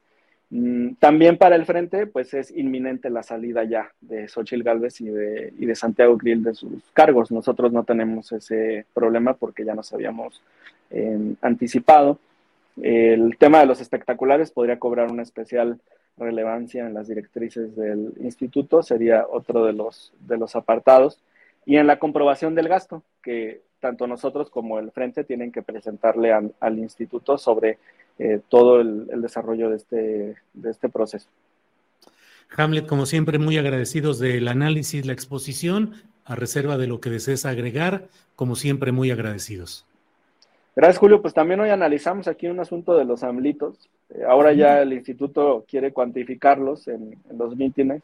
Pues nos, nos, parece que esa es una medida eh, disuasiva para el ejercicio de la libertad de comercio de quienes los eh, producen y los llevan a los, a los eventos. O sea que si llevan 100 amlitos o 1000, eh, pretenden eh, cuantificarlos a partir de un costo para decir esto es gasto de campaña. Sí, gasto ordinario fuera de campañas y gasto de campaña a partir de ese proceso. Lo van a meter los, dos, los dos aspectos.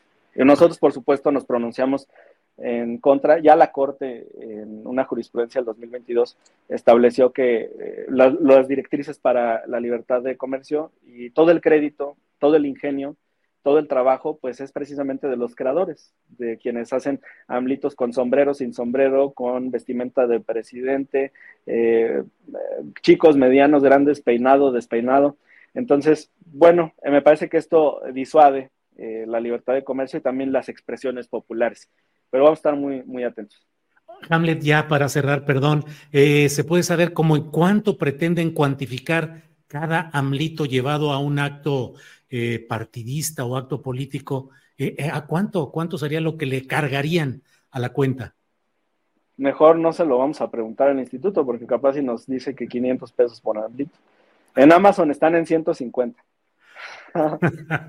bueno, bueno, pues Hamlet, Muchas gracias y seguiremos viendo todos estos detalles por esta ocasión. Muchas gracias, Hamlet. Gracias, Julio. Buenas tardes. Saludos a la audiencia. Hasta luego. Gracias.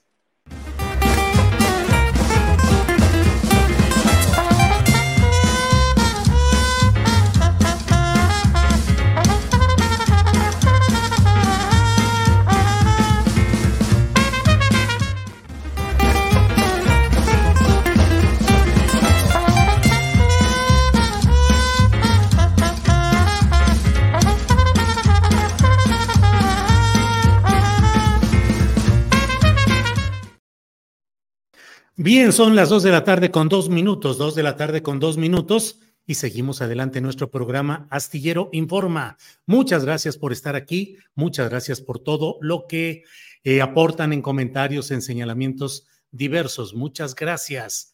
Les comento que eh, hoy tendremos una mesa de seguridad muy especial muy especial por varias razones, porque tenemos invitados importantes que van a compartir con usted sus puntos de vista. Eh, y bueno, están ya por aquí y saludo con mucho gusto a mis compañeros Ricardo Ravelo y Jorge Torres, que ya están puestos en esta ocasión. Jorge, buenas tardes. Buenas tardes, Julio. Un gusto estar nuevamente contigo en tu programa. saludo a Ravelo. Igualmente, Jorge, muchas gracias. Ricardo, buenas tardes. Julio, es un placer como siempre estar aquí los viernes, los jueves, perdón. Eh, saludo aquí a Jorge, a ti en lo particular también y al público que nos sigue. Muy bien, gracias. Enviamos un saludo muy especial a nuestro compañero Víctor Ronquillo, que no ha podido estar con nosotros, trae algunos problemillas ahí. Le enviamos saludos afectuosos, abrazo, cariño de siempre a un gran compañero como es Víctor Ronquillo. Eh, narcopunk, dice él que es un hombre con mucha visión y mucho compromiso social, que no ha podido estar en esta ocasión con nosotros.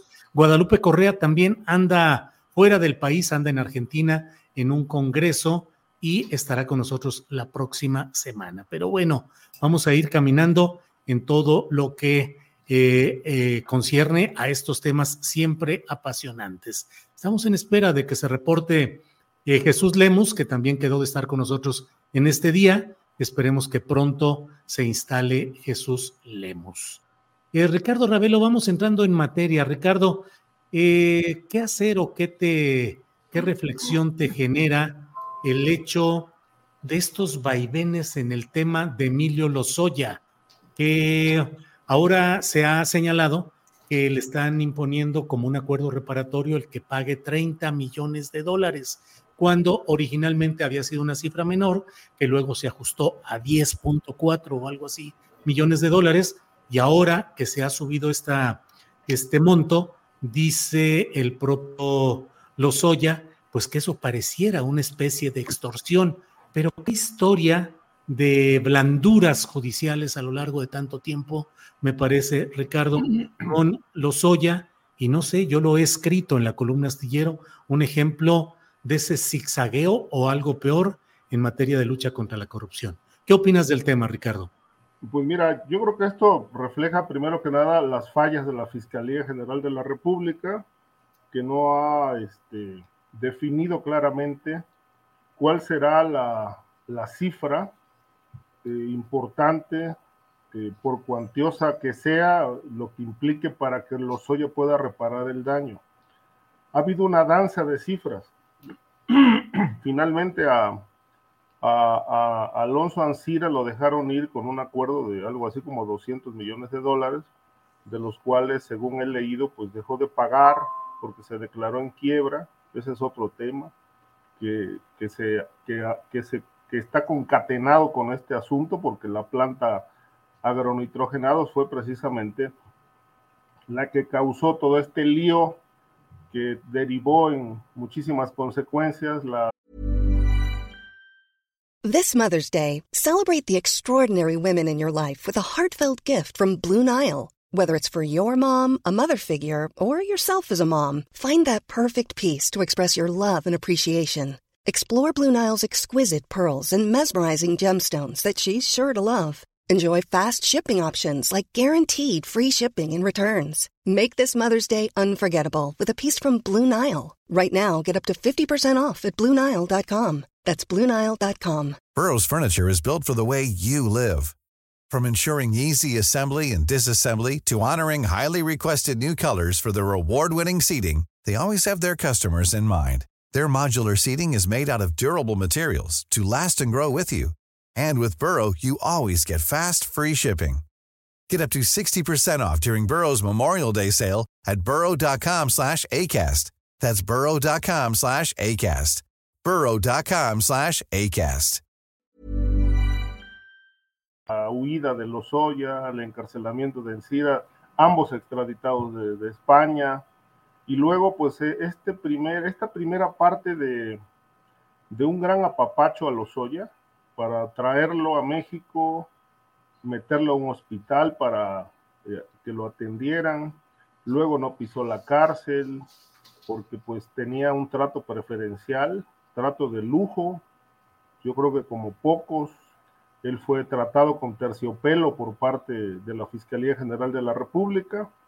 Finalmente no lo encarcelan, este, no pisa la cárcel inicialmente, eh, lo, lo, alojan en un hotel de lujo, luego le asignan una casa pues también de lujo, con muchas comodidades, y finalmente pues cuando es exhibido este, en un restaurante postín de la Ciudad de México, este, comiendo pato laqueado y bebiendo vinos caros, pues bueno, se enoja el fiscal se enojan los eh, ministerios públicos que están detrás de este asunto y terminan enviándolo a la cárcel. De ahí a la fecha, pues ha habido una serie de, negociaciones. Eh, le fue retirada la, digamos, la colaboración que originalmente, a la que originalmente se había acogido como testigo, testigo convenido, digamos, para delatar la corrupción que dice él este, se operó desde Los Pinos, con Videgaray, con otros personajes de la política. En realidad es que lo que tenemos en el caso, en el caso de Lozoya es un verdadero margallate. Es decir, eh, no entendemos ya que, cuál es su situación, eh, por lo menos hay demasiados enredos y la fiscalía ha guardado silencio.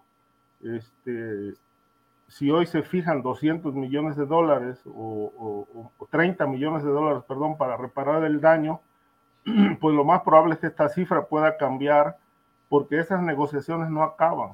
De tal manera que pues el sexenio va eh, ya, eh, digamos que hacia su recta final y la reparación del daño no se logra.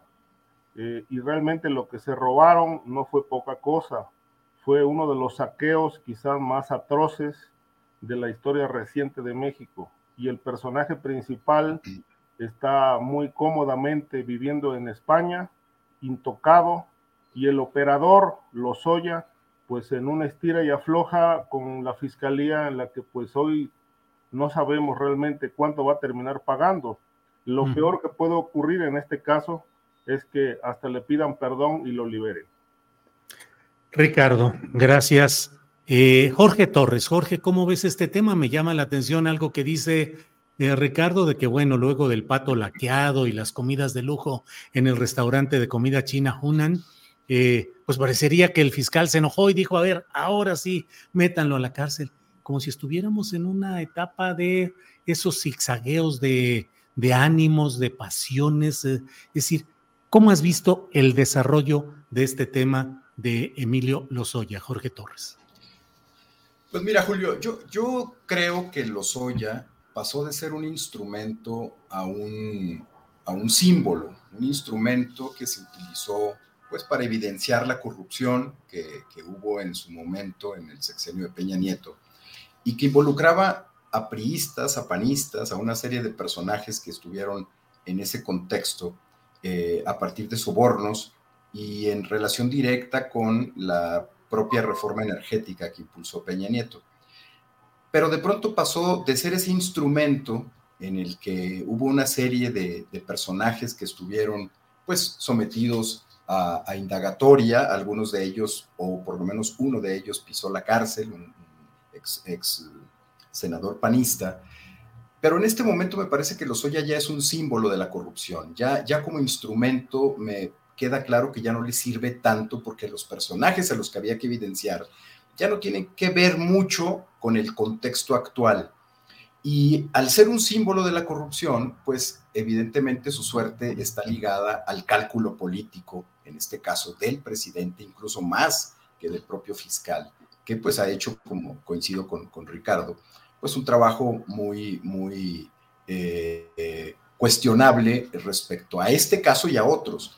Pero me parece que ha sido ese el destino de, de Lozoya, que pasa de ser un instrumento para evidenciar la corrupción de la clase política del viejo régimen a un símbolo de esa corrupción y por lo tanto pues el cálculo político es el que depende ahora que, vaya a ser de, de, Emilio Lozoya. Yo, yo estoy convencido de que no va a salir tan fácilmente de la cárcel por lo mismo, porque es el símbolo de la corrupción de ese viejo régimen que ahora, en plena campaña, prácticamente ya en un arranque de precampaña electoral, pues está tratando de evidenciar y de que no sea eh, estos personajes de siempre los que regresen a gobernar este país. Me parece que ahí se va a quedar los ya por lo menos un buen rato. Bien, Jorge, gracias.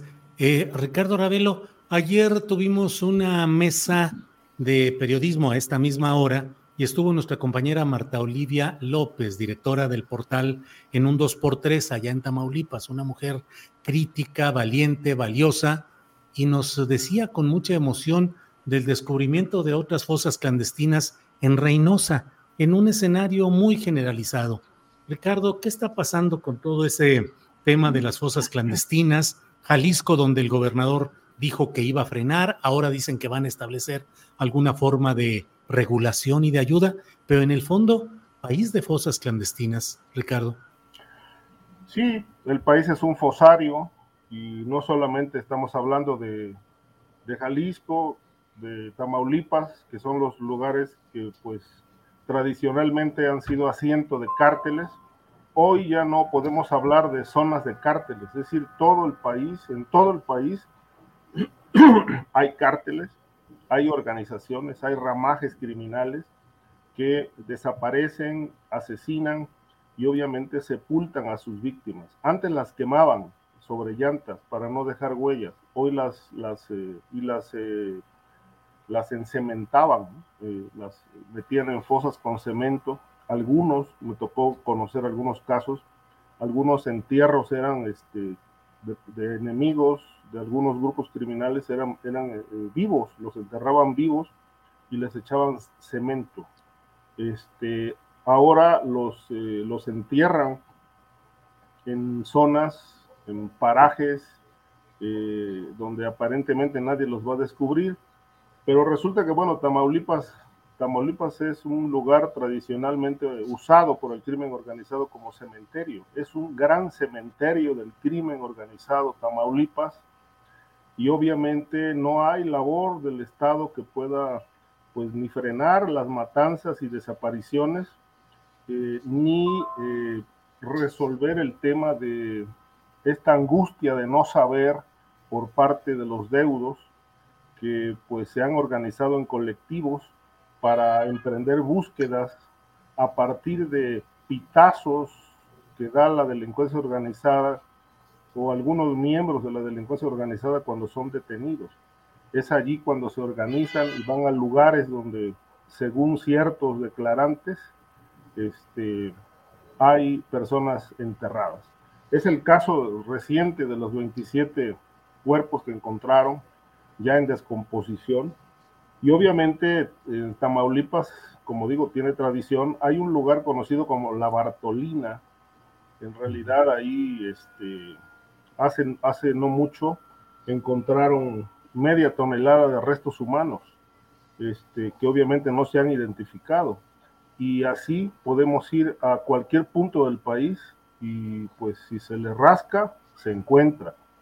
Eh, y esto ese es el gran reto del Estado, que todo esto está impune, el nivel de impunidad pues es, eh, verdaderamente escandaloso, brutal, y no hay forma de frenarlo, eh, esta situación, porque me parece, creo que el Estado mexicano no tiene capacidad ni financiera ni de personal para poder emprender la búsqueda eh, y llevar a cabo los hallazgos eh, en, distintos fosarios y dar este, respuesta a las demandas de los deudos. Eh, a esto se suma también la corrupción, las amenazas del crimen organizado y obviamente la burocracia, porque hay muchos casos ¿no? donde los propios fiscales se desentienden. A mí me contó una representante de un grupo de buscadoras conocido como Solecito, que operaban en Veracruz, que cuando Miguel Ángel Yunes Linares fue candidato les ofreció recursos, una fiscalía que tuviera un área específica para encontrar a las personas desaparecidas y dice tuvimos varias reuniones cuando era candidato. A partir de que asumió la gubernatura, ya ni siquiera nos atendían las, solicitudes para reunirnos. Fue el silencio absoluto. Encontraron un, gran, una gran fosa entre Alvarado y el puerto de Veracruz, eh, con muchos restos, y los fueron a abandonar a la Facultad de Medicina de la Universidad Veracruzana. Y luego estuvieron entregando pedacería humana este, a las personas formadas este, aquí está tu familiar, fírmale y pues dale, dale sepultura, ¿no? Y obviamente, pues eh, cuerpos incompletos, eh, no se sabe realmente qué les entregaron, cráneos que no correspondían a los familiares, brazos que eran de otra persona, en fin, de tal suerte que, bueno, pues eh, todo esto ha sido un desorden y Tamaulipas, pues trae una historia de, sobre este tema eh, que yo dudo mucho que, que, esta situación se vaya a resolver. terminará como la guerra sucia, ¿no? Eh, aquella investigación que se hizo desde Fox, donde pues, no, no, se encarceló a nadie y todo en la impunidad. Bien, Ricardo. Jorge Torres, ¿cómo ves el tema de las fosas en general en muchas partes del país y particularmente el caso de Tamaulipas? Jorge Torres, por favor. Pues es un, es un drama, Julio, es un drama terrible que me, da eh, la impresión de que es el reflejo directo de la falla del Estado. Eh, de, por un lado, no poder garantizarle a, los ciudadanos en general la seguridad y por otro lado, cuando son víctimas de esa inseguridad que no han sido capaces, no solo este, los gobiernos anteriores, el origen incluso de, este problema que es en, los gobiernos panistas, y, que después no es capaz ni siquiera de acompañar a los deudos de estas personas que han sido víctimas del crimen organizado en, los diferentes casos en los que se dan estos, estos asesinatos o estos crímenes. Y me parece que es, es el reflejo de, un Estado que está fallando a, sus ciudadanos, pero que además los condena a, una, a un drama eh, cotidiano que no tendrían que estar viviendo. Me parece que es un tema terrible que tendría que estar atendiendo a la brevedad, es un tema de humanismo, es un tema del que no, no se puede dejar a estas mujeres que están tratando de encontrar a su familia, a sus familiares que fueron víctimas del crimen, eh, así, a la deriva, simplemente para ver si encuentran los cuerpos, como dice Ricardo, que es terrible en los términos en los que los, lo muestra Ricardo, que entregan pedacería a las familias, pero por otro lado también dejándolas a la deriva suplicándole al crimen organizado que les permitan buscar en determinados lugares para que no vayan a atentar contra, contra estos buscadores o contra estas buscadoras.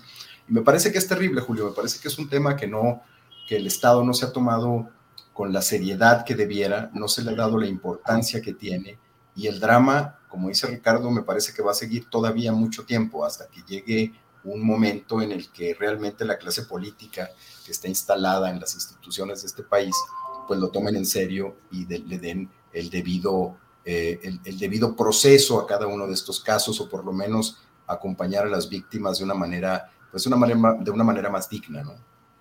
Jorge, y en este, en todo lo que hemos visto respecto a las madres buscadoras, resulta, eh, a mí me resulta particularmente terrible el ver que no solo viven el drama de la búsqueda de sus seres queridos desaparecidos, presumiblemente muertos, sino además el acoso de los propios grupos del crimen organizado que les frenan el camino, la posibilidad, que las amedrentan y que tratan de que no se metan en, todo ello. Fíjate que recuerdo este libro de A veces eh, despierto temblando de la escritora em, Abdo, em, que ganó un premio y en el cual habla de cómo los, los caibiles, incluso ante el drama de madres que buscaban a sus hijos, los jefes militares de, toda aquella corporación evitaban, evitaban hacer cualquier golpe, cualquier eh, presión física contra las madres porque consideraban,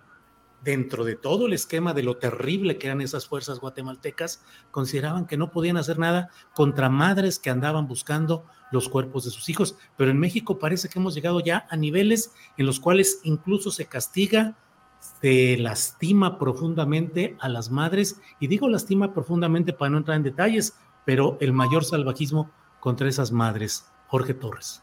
Sí, sí, es terrible, Julio, porque no hay, hasta en las peores guerras, en los peores momentos de guerra en, algún lugar del mundo, hay ciertas reglas que se respetan.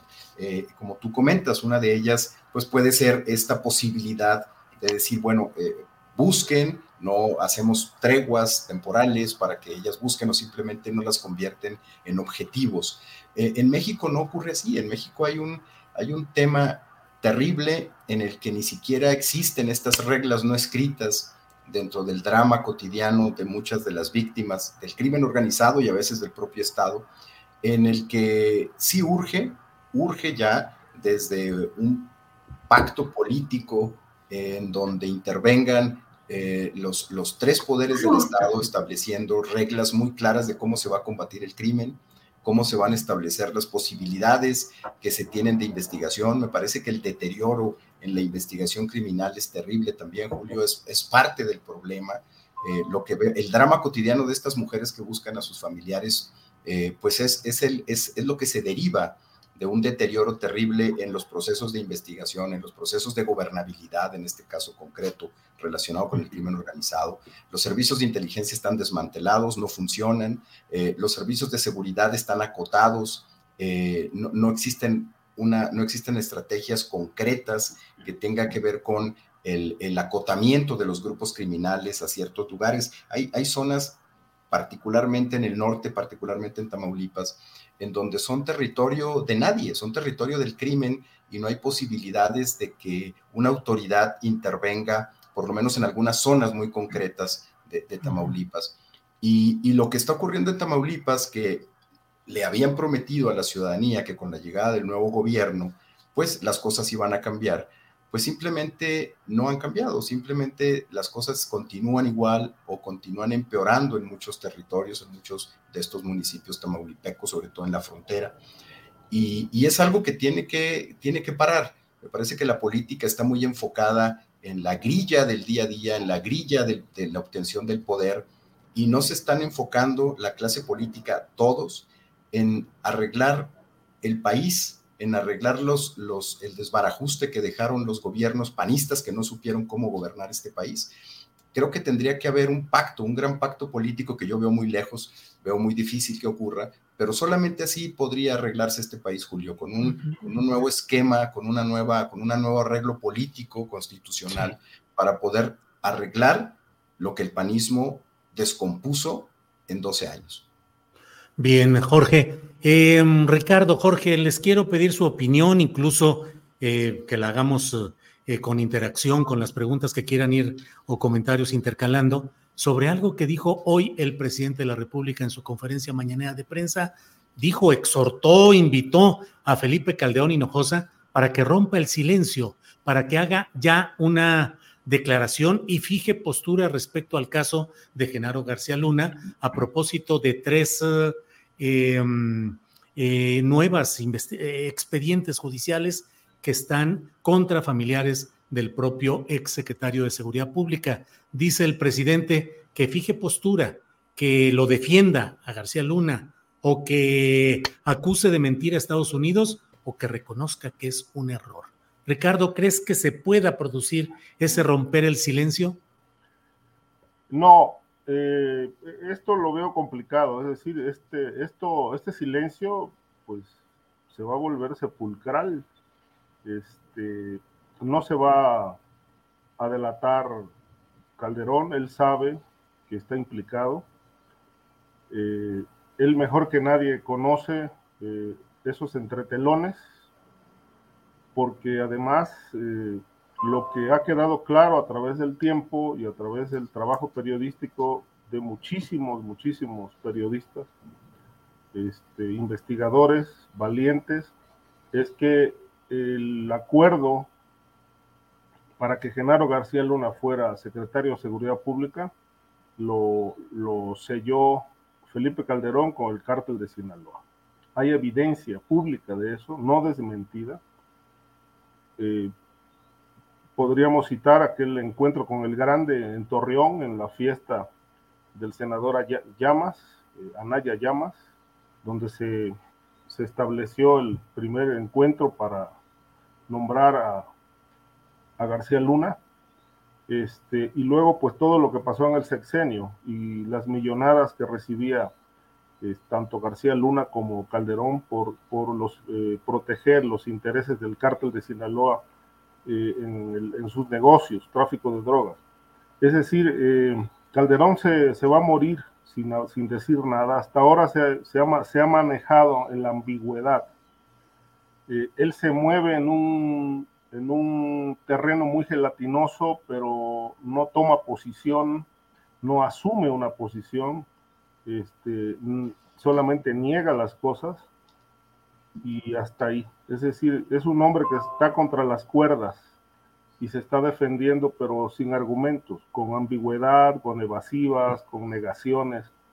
Pero no, hoy no tenemos los mexicanos una explicación amplia, fehaciente, clara de un presidente que está señalado de ser el principal, eh, el principal operador o criminal durante el sexenio 2000, 2000 2006-2012 y que pues marcó una, una, un antecedente terriblemente peligroso para el país que hoy estamos padeciendo. Eh, yo tengo mis dudas porque, bueno, ha habido por allí algunos alegatos ya al respecto de que esta solicitud de anulación de sentencia vaya a proceder. todo apunta a que García Luna va a ser sentenciado y que qué sigue después de eso, pues eso lo, tendrán que determinar las autoridades mexicanas con respecto a Felipe Calderón o las de Estados Unidos, porque hay evidencia suficiente, elementos de sobra que implican a Calderón en este negocio. Es decir, ahí tuvimos un narco presidente y tuvimos un sexenio eh, donde el narcotráfico este, operó impunemente, abiertamente. Este, yo creo que las evidencias se desbordan, pero está faltando que la autoridad actúe. En el caso mexicano, bueno, solamente hay acciones contra Genaro García Luna, el juicio en, en Miami, algunos aseguramientos de propiedades, cuentas y nada más. Contra sus cómplices no hay absolutamente nada. Contra Calderón tampoco. Creo que está faltando esa acción de la justicia mexicana para continuar con esta investigación contra Felipe Calderón y llevarlo a prisión, porque de otra manera, pues se sienta el precedente y un, precedente muy peligroso de que un expresidente que sirvió al narcotráfico siga libre e impune. Bien, Ricardo. Jorge Torres, ¿cómo ves este llamado del presidente de la República a que rompa el silencio Felipe Calderón y se defina respecto al tema de García Luna? Jorge. Sí, creo que, creo que Calderón es una de las deudas que tiene. Tiene que aclarar mucho de lo que se ha dicho en ese juicio. Eh, entiendo que pues al no ser todavía, al no ser un juicio cerrado, pues tenga el argumento de decir no me puedo posicionar al respecto porque no se ha, no se ha sentenciado. No obstante lo que dice Ricardo, que todo indica que pues evidentemente va a ser un, un, juicio en el que se le va a dictar como, como culpable de relaciones con el narcotráfico. Pero aquí lo, lo que me llama a mí la atención, Julio, es que eh, existiendo evidencias, como dice Ricardo, respecto a la relación de Calderón con, con el crimen organizado, hayan pasado cuatro años y desde la Fiscalía General de la República no se haya iniciado ninguna investigación al respecto. Me parece terrible, siendo Calderón uno de los personajes que pues iniciaron esta vorágine de violencia en la que se ha convertido este país con una estrategia fallida, con una estrategia encabezada por personajes como García Luna, que se dedicaron a, pues, a corromper narcotraficantes o a dejarse corromper por ellos y, eso es lo que a mí me llama mucho la atención, que este gobierno no haya iniciado por lo menos una investigación, por lo menos la realización de un libro blanco respecto a lo que pasó en ese sexenio. Y, me parece que es necesario. Hace falta un libro blanco sobre lo que ocurrió, sobre los orígenes de esa, de esa estrategia del calderonato, sobre las consecuencias, sobre la participación de algunas otras corporaciones policíacas, de las corporaciones militares. No existe, ni tampoco existe la intención de hacerlo. Es es política simplemente, es declaración eh, eh, en, términos de culpar a estos personajes, pero me parece que hace falta una, intencionalidad más seria eh, respecto a qué fue lo que ocurrió en el sexenio de Calderón, cómo se llevaron a cabo estas relaciones con los narcotraficantes para tener una especie de comisión de la verdad sobre lo que realmente está pasando en este país y hasta dónde pueden llegar las relaciones de complicidad de la clase política que todavía en algunos casos esté inserta en muchas de las instituciones. Jorge Torres, fíjate que a veces viendo la nómina de personajes que han estado involucrados en el caso de Genaro García Luna, no solo los vemos algunos en cargos muy relevantes en la Policía de la Ciudad de México, en cargos policíacos en varios estados del país. Eh, acabamos de ver el intento de nombrar como subsecretario de gobierno, allá le llaman gobernación en Puebla, a este personaje. Ardelio Vargas. Ardelio Vargas, que dices, bueno, ¿cómo es posible que en estos tiempos en los cuales se busca justicia y cambio siga habiendo, en este caso en el gobierno morenista, entre comillas, de Puebla, eh, intentar poner a Ardelio Vargas como subsecretario de Gobernación. Enrique Galindo Ceballos, que fue jefe comisionado de la Policía Federal, que tiene un expediente abierto por el caso Nochistlán, Oaxaca, en 2016, cuando hubo, no recuerdo, cuatro o seis muertos en una represión en la que participó la Policía Federal, pues es presidente municipal de la capital de San Luis Potosí y ahí sigue tranquilo como si nada. Gran impunidad y poca profundidad en el castigo o en el sometimiento a la justicia de muchos de estos personajes, Jorge. En Tamaulipas, Irving Barrios, un personaje muy cercano a, García Luna, por ejemplo, y tiene un alto cargo, creo que es el fiscal, sigue siendo el fiscal, me parece todavía. Entonces, eh, eh, esos personajes que estuvieron alrededor de, un personaje como García Luna, que siguen estando en muchas instituciones, pues te da, te da la idea de que realmente no se ha tomado en serio el combate al, narcotráfico en México, el combate a la corrupción, el combate a, estos personajes u organizaciones que se han dedicado a proteger a grupos del crimen organizado y que se han visto involucrados en, en, las operaciones. Entonces, eso es clave en este momento, Julio. Me parece, como te decía, me llama mucho la atención que este gobierno no haya, no haya destacado por esa línea eh, de actuación para establecer precisamente un libro blanco y, dar eh, la cifra y los nombres de los personajes que todavía siguen ahí en muchas instituciones y como tú dices, algunos casos que me parece más grave, que siga siendo gobiernos de Morena los que de pronto quieran seguir impulsando las carreras de estos personajes que deberían de estar siendo investigados. Sí, Jorge, gracias. Ricardo, déjame compartir una noticia, pero eh, primero la doy, luego hago un pequeño comentario y luego te pido tu, tu opinión. Eh, han cateado algunas eh, eh, propiedades en Campeche. Tenemos por ahí la nota publicada en el portal julioastillero.com y han dado a conocer el hecho de que mm, han sido cateadas estas propiedades que presuntamente corresponderían al propio Alito Moreno, Alejandro Moreno Cárdenas. Luego él ha salido a decir que no es tal a ver, espérenme un segundito, sí, que no es tal, que en realidad eh, no son de su propiedad. Pero, ¿qué opinas sobre ese tema? Bueno, yo creo que Alito Moreno tiene, tiene mucha cola que le pisen. Eh, primero que nada, este, cómo amasó su fortuna, cómo adquirió tantas propiedades. Y me parece que los videos, perdón, los audios eh, que, se han dado a conocer, pues dan cuenta de cómo opera, cómo opera eh, con un desaseo terrible, es un corrupto verdaderamente despreciable eh, para muchos, de tal mm. suerte que no dudo que la unidad de inteligencia financiera pues lo tenga bajo investigación. Sí, porque está. Creo que él debe de eh, dar explicación pues de su patrimonio. Hay que recordar que él fue gobernador de Campeche y fue muy cuestionado su, su, su, gobierno precisamente por eso, por la corrupción.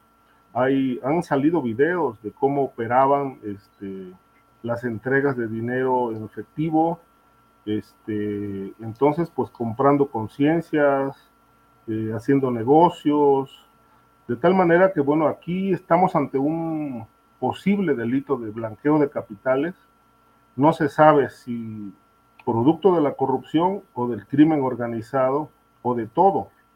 Pero me parece que Alito, más allá de, de lo que ha negado, pues también, como Calderón, pues tiene que dar explicación amplia, fehaciente del origen de su patrimonio, que no es poco, este, porque pues llegar a un proceso electoral, digo, independientemente de que el PRI no tiene nada que hacer, pero llegar a un proceso electoral apoyando un, pues una coalición, este, un proyecto eh, con ese antecedente de que está bajo investigación, de que tiene que dar explicaciones del origen de su patrimonio, pues me parece que no, no pinta bien las cosas de cara al 24 para este, este grupo que se perfila para hacer, pues, para definir su, su candidato de la oposición rumbo a la presidencia en 2024.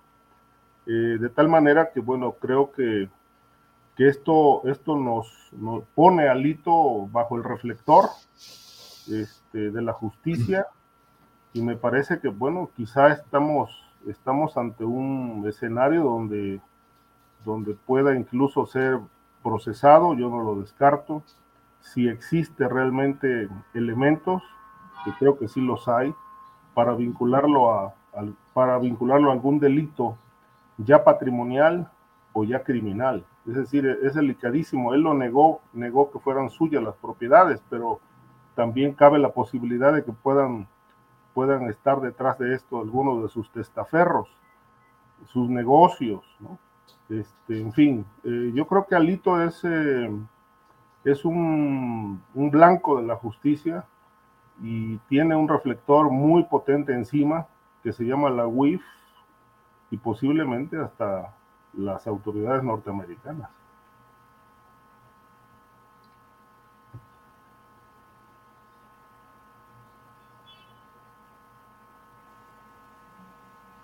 Creo que se nos, se nos fue Julio. Se nos fue Julio, ya viene. Ahí estoy ya. Es que traigo aquí relajos con el internet aquí en Zapopan, nomás veo los foquitos caminando, así es que si no llego, ahí se autoconducen ustedes, por favor. Pensé que nos habían bajado el switch. No, no nos bajaron el switch. Yo aquí, aquí se bajó nada más en Zapopan. Pero bueno, continuamos. Jorge, el tema o el punto aquí que tenemos muy, es decir, Alito Moreno eh, que hace, ¿cuánto será? Un año, parecía que estaba ya encaminado hacia procesos judiciales terribles. Eh, todo lo que se dio a conocer en los audios desde Campeche con la gobernadora Laida Sansores, toda la serie de involucramientos de dinero, de manejo de millones de pesos de propiedades, bla, bla, bla. Y en cierto momento cambiaron las cosas, el PRI votó a favor eh, junto con Morena en cierto tema y pareciera que le perdonaron la vida, no se le ha desaforado cuando su caso estaría en ese mismo camino. La Fiscalía de Campeche pues está haciendo lo que vemos hoy. Mira, por cierto, tenemos la nota aquí, ¿qué es lo que tenemos, eh, Arturo, con estas imágenes de lo que nos han enviado de por allá, es decir, de lo que está sucediendo. Eh, catean presuntos predios de Alito Moreno en Campeche. No son míos, afirma él. Y ahí está pues la nota de lo que está sucediendo. El propio Alito dio a conocer un comunicado en el cual señala una serie de consideraciones y en la cual agrega también que son presiones políticas por el momento que se está viviendo y que implicaría pues estas formas de estarlo presionando. Pero Alito sigue activo y sigue eh, Alito y coleando. Jorge Torres. Pues sí, mira, Alito Moreno es, un, es el personaje, eh, eh, es el ejemplo típico del enriquecimiento inexplicable de, funcionarios que han hecho del, del servicio público, eh, pues la forma de enriquecerse. Es, es, uno, es un ejemplo de muchísimos que, encontramos todavía en estos momentos en, la administración pública federal, en las administraciones estatales. Pero bueno, el caso de Alito Moreno también, también corre por otro, por otro circuito. Eh, lo que tú decías, me quedé pensando también en eso. cómo Alito Moreno se ha convertido también en un instrumento eh, del, propio, del propio Ejecutivo. No sabemos exactamente para qué a estas alturas, pero, pero hemos visto una relación muy extraña entre Alito Moreno y Palacio Nacional, que tiene que ver con esto que tú mencionabas, cómo de pronto la embestida de la gobernadora de Campeche contra él, que perfiló a un Alito Moreno embarrado o por lo menos con una sombrota de corrupción alrededor, eh, con, un, con un proceso eh, de desafuero que ya estaba a punto de suceder en el Congreso y que de pronto simplemente se detiene, se detiene Laida Sansores en sus embestidas y se detiene el proceso de, desafuero en el Congreso. Entonces, en ese sentido, es, es, muy extraña la relación que tiene Palacio con Alito Moreno.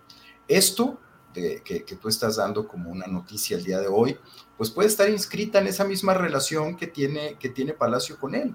¿Qué es lo, para qué le sirve en este momento Alito Moreno Palacio? Pues podemos especular respecto, al, respecto a la utilidad que se le pueda dar, ¿no? Él es uno de los personajes clave en, el, en, esta construcción de lo que llaman eh, en la oposición el, frente de, partidos eh, eh, que, podrían o que van a ir unidos en, en 2024. Pero ese es, el, ese es el territorio político por donde me parece a mí que de pronto se está transitando respecto a Alito Moreno. No sabemos con certeza exactamente qué está pasando con él, pero lo que sí nos queda claro es que hay una relación de amor y de odio que, de, Palacio y Alito, que en los próximos meses se tendrá que definir, porque Alito Moreno o es un caballo de Troya de este gobierno o simplemente es un personaje que tiene una gran eh, fila de asuntos pendientes que tienen que ver con corrupción y se les van a tener que cobrar porque pues es evidente, Laida Sansores lo que hizo en su momento, en su programa, pues fue evidenciar precisamente esa lista eh, interminable de cuentas pendientes que Alito Moreno tiene en su, en su carrera política reciente. Entonces, a, mí me, me, llama mucho la atención esa relación que se tiene con él y, y, en las próximas semanas pues se tendrá que definir exactamente cuál es la relación que se tiene con él. Quizás esto que ocurrió hoy en Campeche pues sea un paso, primer paso de la definición de si Alito Moreno es parte de alguna trama por ahí operada desde algún lugar de palacio o de gobernación o simplemente es el resultado de una investigación que se tiene contra él y que pues en las próximas semanas estaremos viendo si realmente es, es un tema de corrupción. Sí, gracias Jorge. Ricardo, adelante, por favor. Sí, eh, eh, me pareció interesante esto que mencionó Jorge de el, perfil, ¿no? El perfil de un personaje corrupto. Este, pues si analizamos el, esta cauda de políticos este, que Peña Nieto ensalzó tanto y dijo que eran los rostros del nuevo PRI, pues bueno, este es uno de ellos, ¿no? El perfil de Borges, ex gobernador de Quintana Roo, el perfil de, de Roberto Sandoval, ex gobernador de Nayarit, el perfil de Aristóteles Sandoval, ex gobernador asesinado de Jalisco, el perfil de Enrique Alfaro, ¿no? este, que encabeza una empresa criminal en Jalisco, este, muy, también muy documentada, el perfil de, este, de el exgobernador de, de Veracruz, Javier Duarte, este, Fidel Herrera Beltrán en su momento en Veracruz, en fin, es decir, todos tienen ese mismo perfil, es un, es una, es un grupo de políticos que pues hicieron de la política un negocio y también las, eh, las políticas públicas fueron un negocio. Crearon empresas fantasmas, desviaron dinero, se enriquecieron, adquirieron propiedades. Por ejemplo, Duarte tiene cerca de 50 casas ¿no? entre, entre Veracruz, Ciudad de México, Valle de Bravo, España. Este, se volvió loco con, con este, gastando el presupuesto en, adquisición de, de, propiedades como si pudiera vivir en todas al mismo tiempo, ¿no? Eh, de tal manera que, bueno, es, e, es, verdaderamente una, una locura de estos personajes que no tuvieron llenadera ni límites, que no gobernaron, se dedicaron a enriquecerse. Bien, Ricardo. Eh, aprovecho para preguntarle a Jorge Torres cómo ve este anuncio de que se programa una reunión entre México, Estados Unidos y Canadá en materia de seguridad. Digamos que no es novedoso, han hecho otro tipo de reuniones bilaterales o ahora trilaterales, pero Jorge, como que después de un momento en el que estuvimos muy metidos analizando todo este tipo de cosas, de que querían declarar a los cárteles mexicanos como terroristas, venían visitantes de primer nivel a México, el fentanilo y todo esto, y luego entramos como a un impasse y de pronto pareció un tema un poco desdibujado el escenario político. Ahí viene otra reunión. Eh, ¿Para bien o para mal, Jorge Torres? Pues mira, ya habían hecho una, creo que me parece que en el, en el documento que se realizó en aquel tiempo, no, recuerdo si fue en abril o, en, febrero de este año, hicieron la primera reunión trilateral y se programó esta segunda para junio. Ya se había anunciado desde entonces, pero tienes razón, hay, una serie de elementos informativos de las últimas semanas que, pues nos, nos, dan mucho de qué hablar respecto a las relaciones entre México y Estados Unidos, sobre todo. Hubo eh, en los últimos días, hubo una información un poco confusa que a mí me llamó mucho la atención, en donde no, no, no, no me quedó claro exactamente si era el gobierno eh, federal a través de Estados Unidos, a través del Congreso, o era una petición de algunos congresistas que estaban solicitando sacar a México del Comando Norte incluirlo en el Comando Sur, lo que implicaba, pues evidentemente, sacarlo de esta, de, territorialmente, con, con, todo lo que implica. Eh, pero, pero bueno, no, no hay nada concreto respecto a eso. hay una serie de embestidas de, de, los republicanos en los Estados Unidos contra México, en el tema de, de los narcotraficantes, del señalamiento sobre la categoría de terroristas, también por lo que implicaría para la política de seguridad nacional de Estados Unidos y la posibilidad de ingresar a territorio mexicano con militares, en fin, hay, una serie de, posiciones eh, hostiles eh, contra el gobierno mexicano y por otro lado, el gobierno mexicano, pues con una firmeza hasta ahora eh, relacionada con el involucramiento de las agencias de seguridad de los Estados Unidos. Me parece que ahí el pleito del presidente ha sido muy concreto con la DEA, no, no, no, se ha salido, digamos, de ese, de ese ámbito de, de relación el, vínculo que tiene el Pentágono con, las Fuerzas Armadas, con el Ejército Mexicano, con la Marina, pues sigue intacto, ahí no ha habido ningún problema eh, y eso se refleja precisamente en estas reuniones, en estas reuniones bilaterales, en algún caso con Estados Unidos, o trilaterales, en este caso como la que anuncia el presidente. Me parece que son reuniones de, de, protocolo, pero que sí hay mucho de fondo. En este caso, pues hay una preocupación del gobierno norteamericano, que es el fentanilo, se va a tratar, me parece que se va a evaluar lo que ya se había tratado hace algunos meses. Esta reunión va a ser muy interesante los resultados porque va a ser la evaluación de lo que habían ya eh, pues comentado en una, en una primera reunión a principios de año. Entonces, es una reunión protocolaria, pero me parece que es importante porque vamos a ver exactamente cuáles fueron los resultados por parte de los, de los mexicanos, de la autoridad mexicana, sobre todo respecto al fentanilo, que es, que es lo que les preocupa en este momento a los norteamericanos. Bien, gracias Jorge. Sobre este mismo tema, Ricardo Ravelo, ¿cómo ves esta próxima reunión y cómo cuáles serán los temas y qué podemos esperar de bueno o de malo para México en ese encuentro, Ricardo?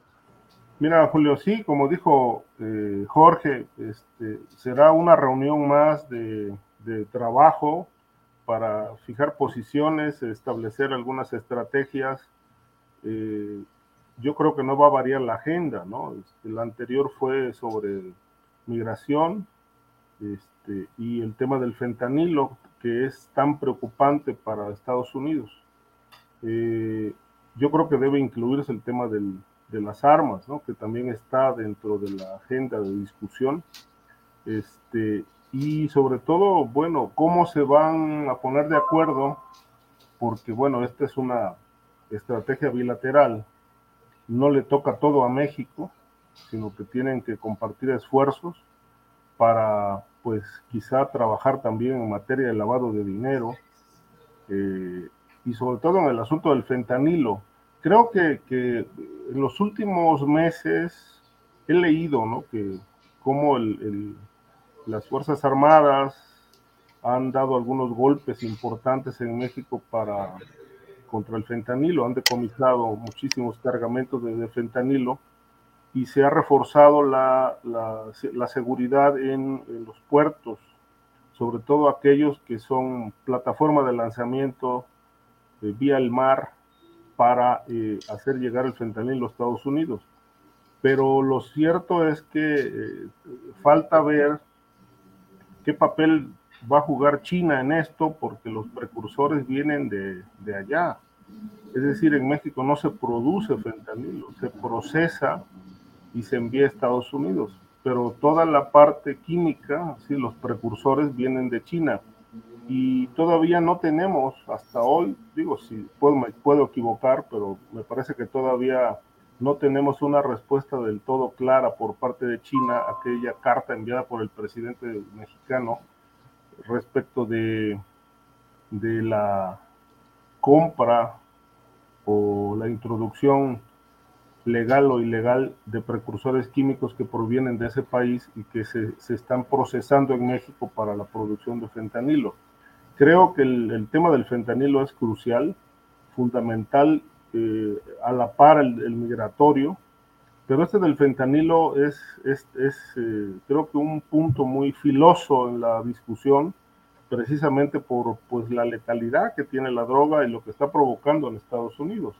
Es decir, no es un tema solo de, de que México eh, coloque diques que frenen el flujo de fentanilo, sino también qué va a hacer el gobierno de Estados, de Estados Unidos para atender el problema gravísimo de, de jóvenes adictos. y sobre todo, bueno, las muertes, este, sobre las muertes pues ya no, hay, ya no hay nada que hacer, pero el asunto de la prevención y de la pues curación de los adictos, que eso lo veo muy complicado porque pues hay, hay muchos estudios al respecto de que en el tema de las drogas químicas no, no son reversibles. Es decir, quien, quien eh, entra a ese mundo pues ya no sale. Pero la prevención es muy importante para que el crimen no pueda ser, no siga enganchando más que clientela. Este, y me parece que aquí en México pues se está haciendo la parte que corresponde, está la Marina, está el Ejército, está la Guardia Nacional, pero hay un factor que está incidiendo mucho, se llama la corrupción, es decir, eh, la corrupción ya, ya empezó a, a, a notarse, a verse en aduanas, en puertos, en aeropuertos, y ante eso pues el ejército ni la marina están blindados al final son seres humanos y son alcanzables. Ese es un tema preocupante también. ¿Qué va a pasar con, con esto? No basta llenar de militares el país. Si los corrompe el crimen organizado, como está ocurriendo ya en las aduanas, pues me parece que seguiríamos en el mismo lugar. Ricardo, gracias. Eh, son las 2 de la tarde con 54 minutos, nos alcanza para un postrecito final. Jorge Torres, los postrecitos aquí a veces son dulces y a veces son amargos. Lo que desees agregar, Jorge, por favor. Pues mira, más esto, esto que tiene que ver con, con lo que decía hace un momento relacionado con cómo el, el país no ha logrado establecer una, una estrategia que tiene que ver con, con la seguridad para combatir la inseguridad y que pues deriva en, este, en esta dolorosa eh, trama de, mujeres buscando a sus seres queridos. Me parece que uno de los, de los puntos clave pues tiene que ser, tiene que ser la reestructuración de la, de la, del sistema de seguridad nacional. Me parece que hay un deterioro muy importante y, nadie lo está, nadie lo está eh, poniendo sobre la mesa. Desde hace años, desde hace sexenios enteros, el sistema de seguridad nacional que está en la ley, no está funcionando, no hay, no hay eh, una dinámica en la que esta, este, este instrumento, que es un instrumento para coordinar no solamente la estrategia, sino las instituciones, eh, no, está funcionando, está todo muy concentrado en, en, las decisiones del ejército, en la relación que tiene directamente el ejército, en este caso a través de los secretarios de Defensa y Marina, con el titular del Ejecutivo, pero de manera directa, no a través de este sistema de seguridad nacional que el gobierno mexicano tiene. Y, me parece que yo, yo pondría el punto en, este tema, que quizás más adelante podríamos tratar más a fondo, de restaurar eh, el sistema de seguridad nacional de este país, porque de otra manera vamos a seguir manteniendo estos índices de violencia y de inseguridad. Jorge, muchas gracias. Eh, Ricardo, por favor, postrecito para cerrar este programa. Sí, Julio, fíjate que ayer me enteré de eh, creo que aquí lo, lo, comenté cuando ocurrió este hecho, unos amigos, un par de amigos cubanos, este, fueron secuestrados el pasado 24 de mayo en la carretera Ciudad de México, Cuernavaca. Este, a la altura del kilómetro 60 los interceptaron tres vehículos, eran seis personas encapuchadas, armadas, y pues les quitaron todo, les quitaron el coche, un, pues un cuantioso equipo de cómputo que traían porque venían de hacer un trabajo en la ciudad, eran las diez y media de la noche, entonces pues los trajeron dando vueltas, pidieron un rescate de medio millón de pesos, al final pagaron creo que 200, este, lo liquidaron a las 4 de la mañana este, y los liberaron en, una carretera solitaria que lleva al municipio de Huitzilac. Se llevaron su coche y todo y los dejaron, ahora sí como se dice, como una mano atrás y otra adelante. Apenas hace 15 días recuperaron el vehículo. Este, lo tenían en, un, en una calle, en, una de las calles de, de Huitzilac, de la cabecera municipal pero como ya había retenes militares, pues este, ya no lo podían mover y lo abandonaron. Se lo llevaron las autoridades de Morelos a un corralón, les avisaron que ya lo habían localizado, los llamaron, llenaron un documento, fueron al corralón y le dicen, sí, sí, la dueña del corralón dijo, sí, sí se los damos, pero vale 13 mil pesos sacar el coche. Entonces les dice, oiga, pero pues si apenas estamos pagando el, rescate que nos, lo conseguimos prestado, este, no tenemos dinero, estamos verdaderamente en, pues en la miseria porque pues esta situación nos dejó, nos dejó muy mal, de tal suerte que bueno, pues la consecuencia es esa, ¿no? Y hay muchas quejas al respecto porque carros recuperados los llevan a corralones privados porque la fiscalía no tiene corralón.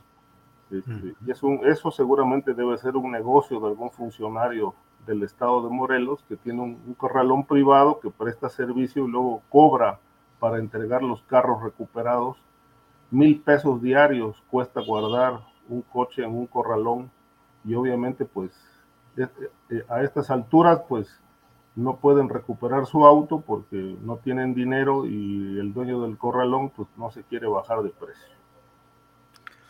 Pues qué decimos, es eh, por desgracia el pan nuestro de cada día. Jorge, muchas gracias por esta ocasión, gracias, muy amable y buenas tardes. Al contrario, Julio, muchas gracias, un saludo a todos. Buenas tardes. Ricardo igualmente, gracias. Eh, un placer y un saludo.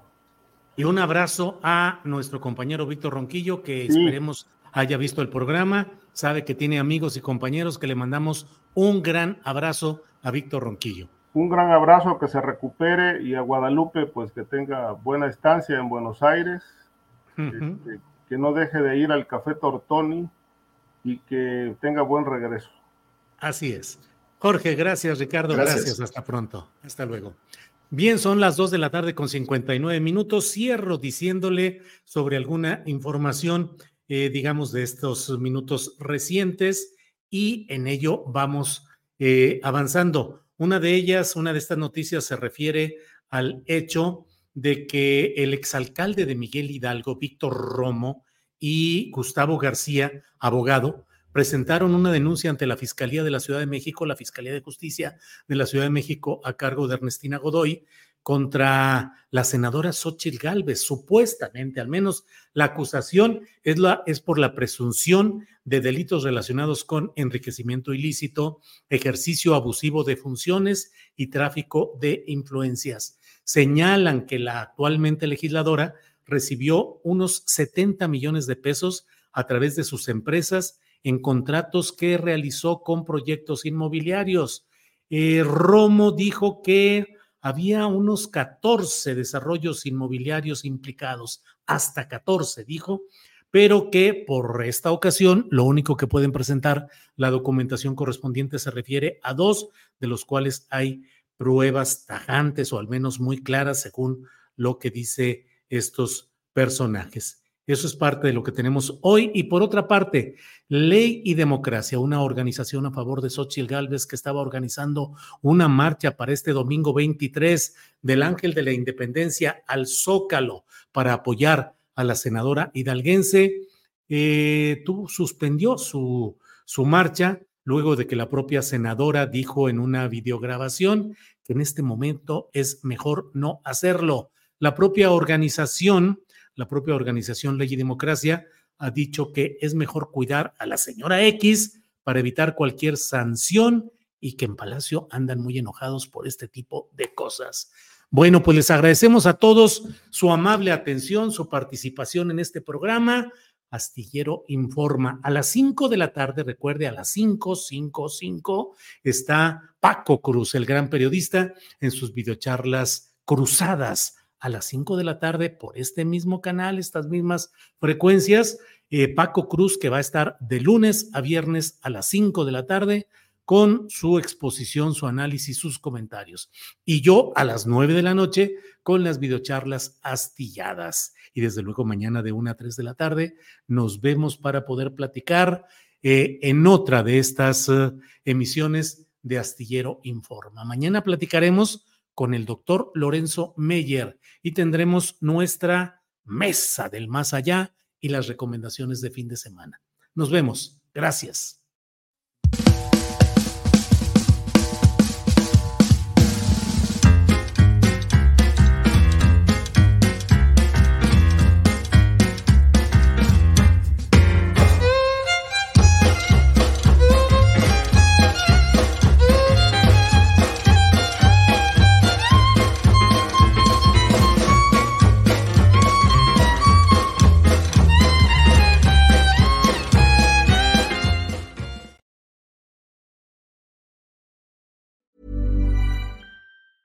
¿No se merece tu familia lo mejor? Entonces, ¿por qué no los mejores huevos? Ahora, Egglands Best están disponibles en deliciosas opciones. Huevos clásicos, de gallina libre de jaula y orgánicos de Egglands, que ofrecen un sabor más delicioso y fresco de granja que le encantará a tu familia. En comparación con los huevos ordinarios, Egglands Best contiene la mejor nutrición como 6 veces más vitamina D, 10 veces más vitamina E y el doble de omega 3 y B12. Solo Egglands Best. Mejor sabor, mejor nutrición, mejores huevos. Visita egglandsbest.com para más información.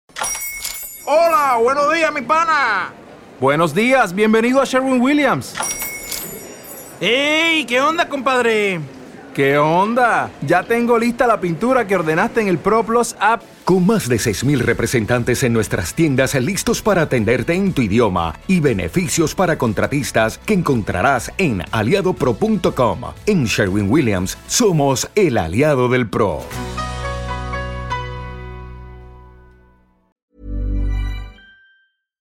Para que te enteres del próximo noticiero, suscríbete y dale follow en Apple, Spotify, Amazon Music, Google o donde sea que escuches podcast. Te invitamos a visitar nuestra página julioastillero.com.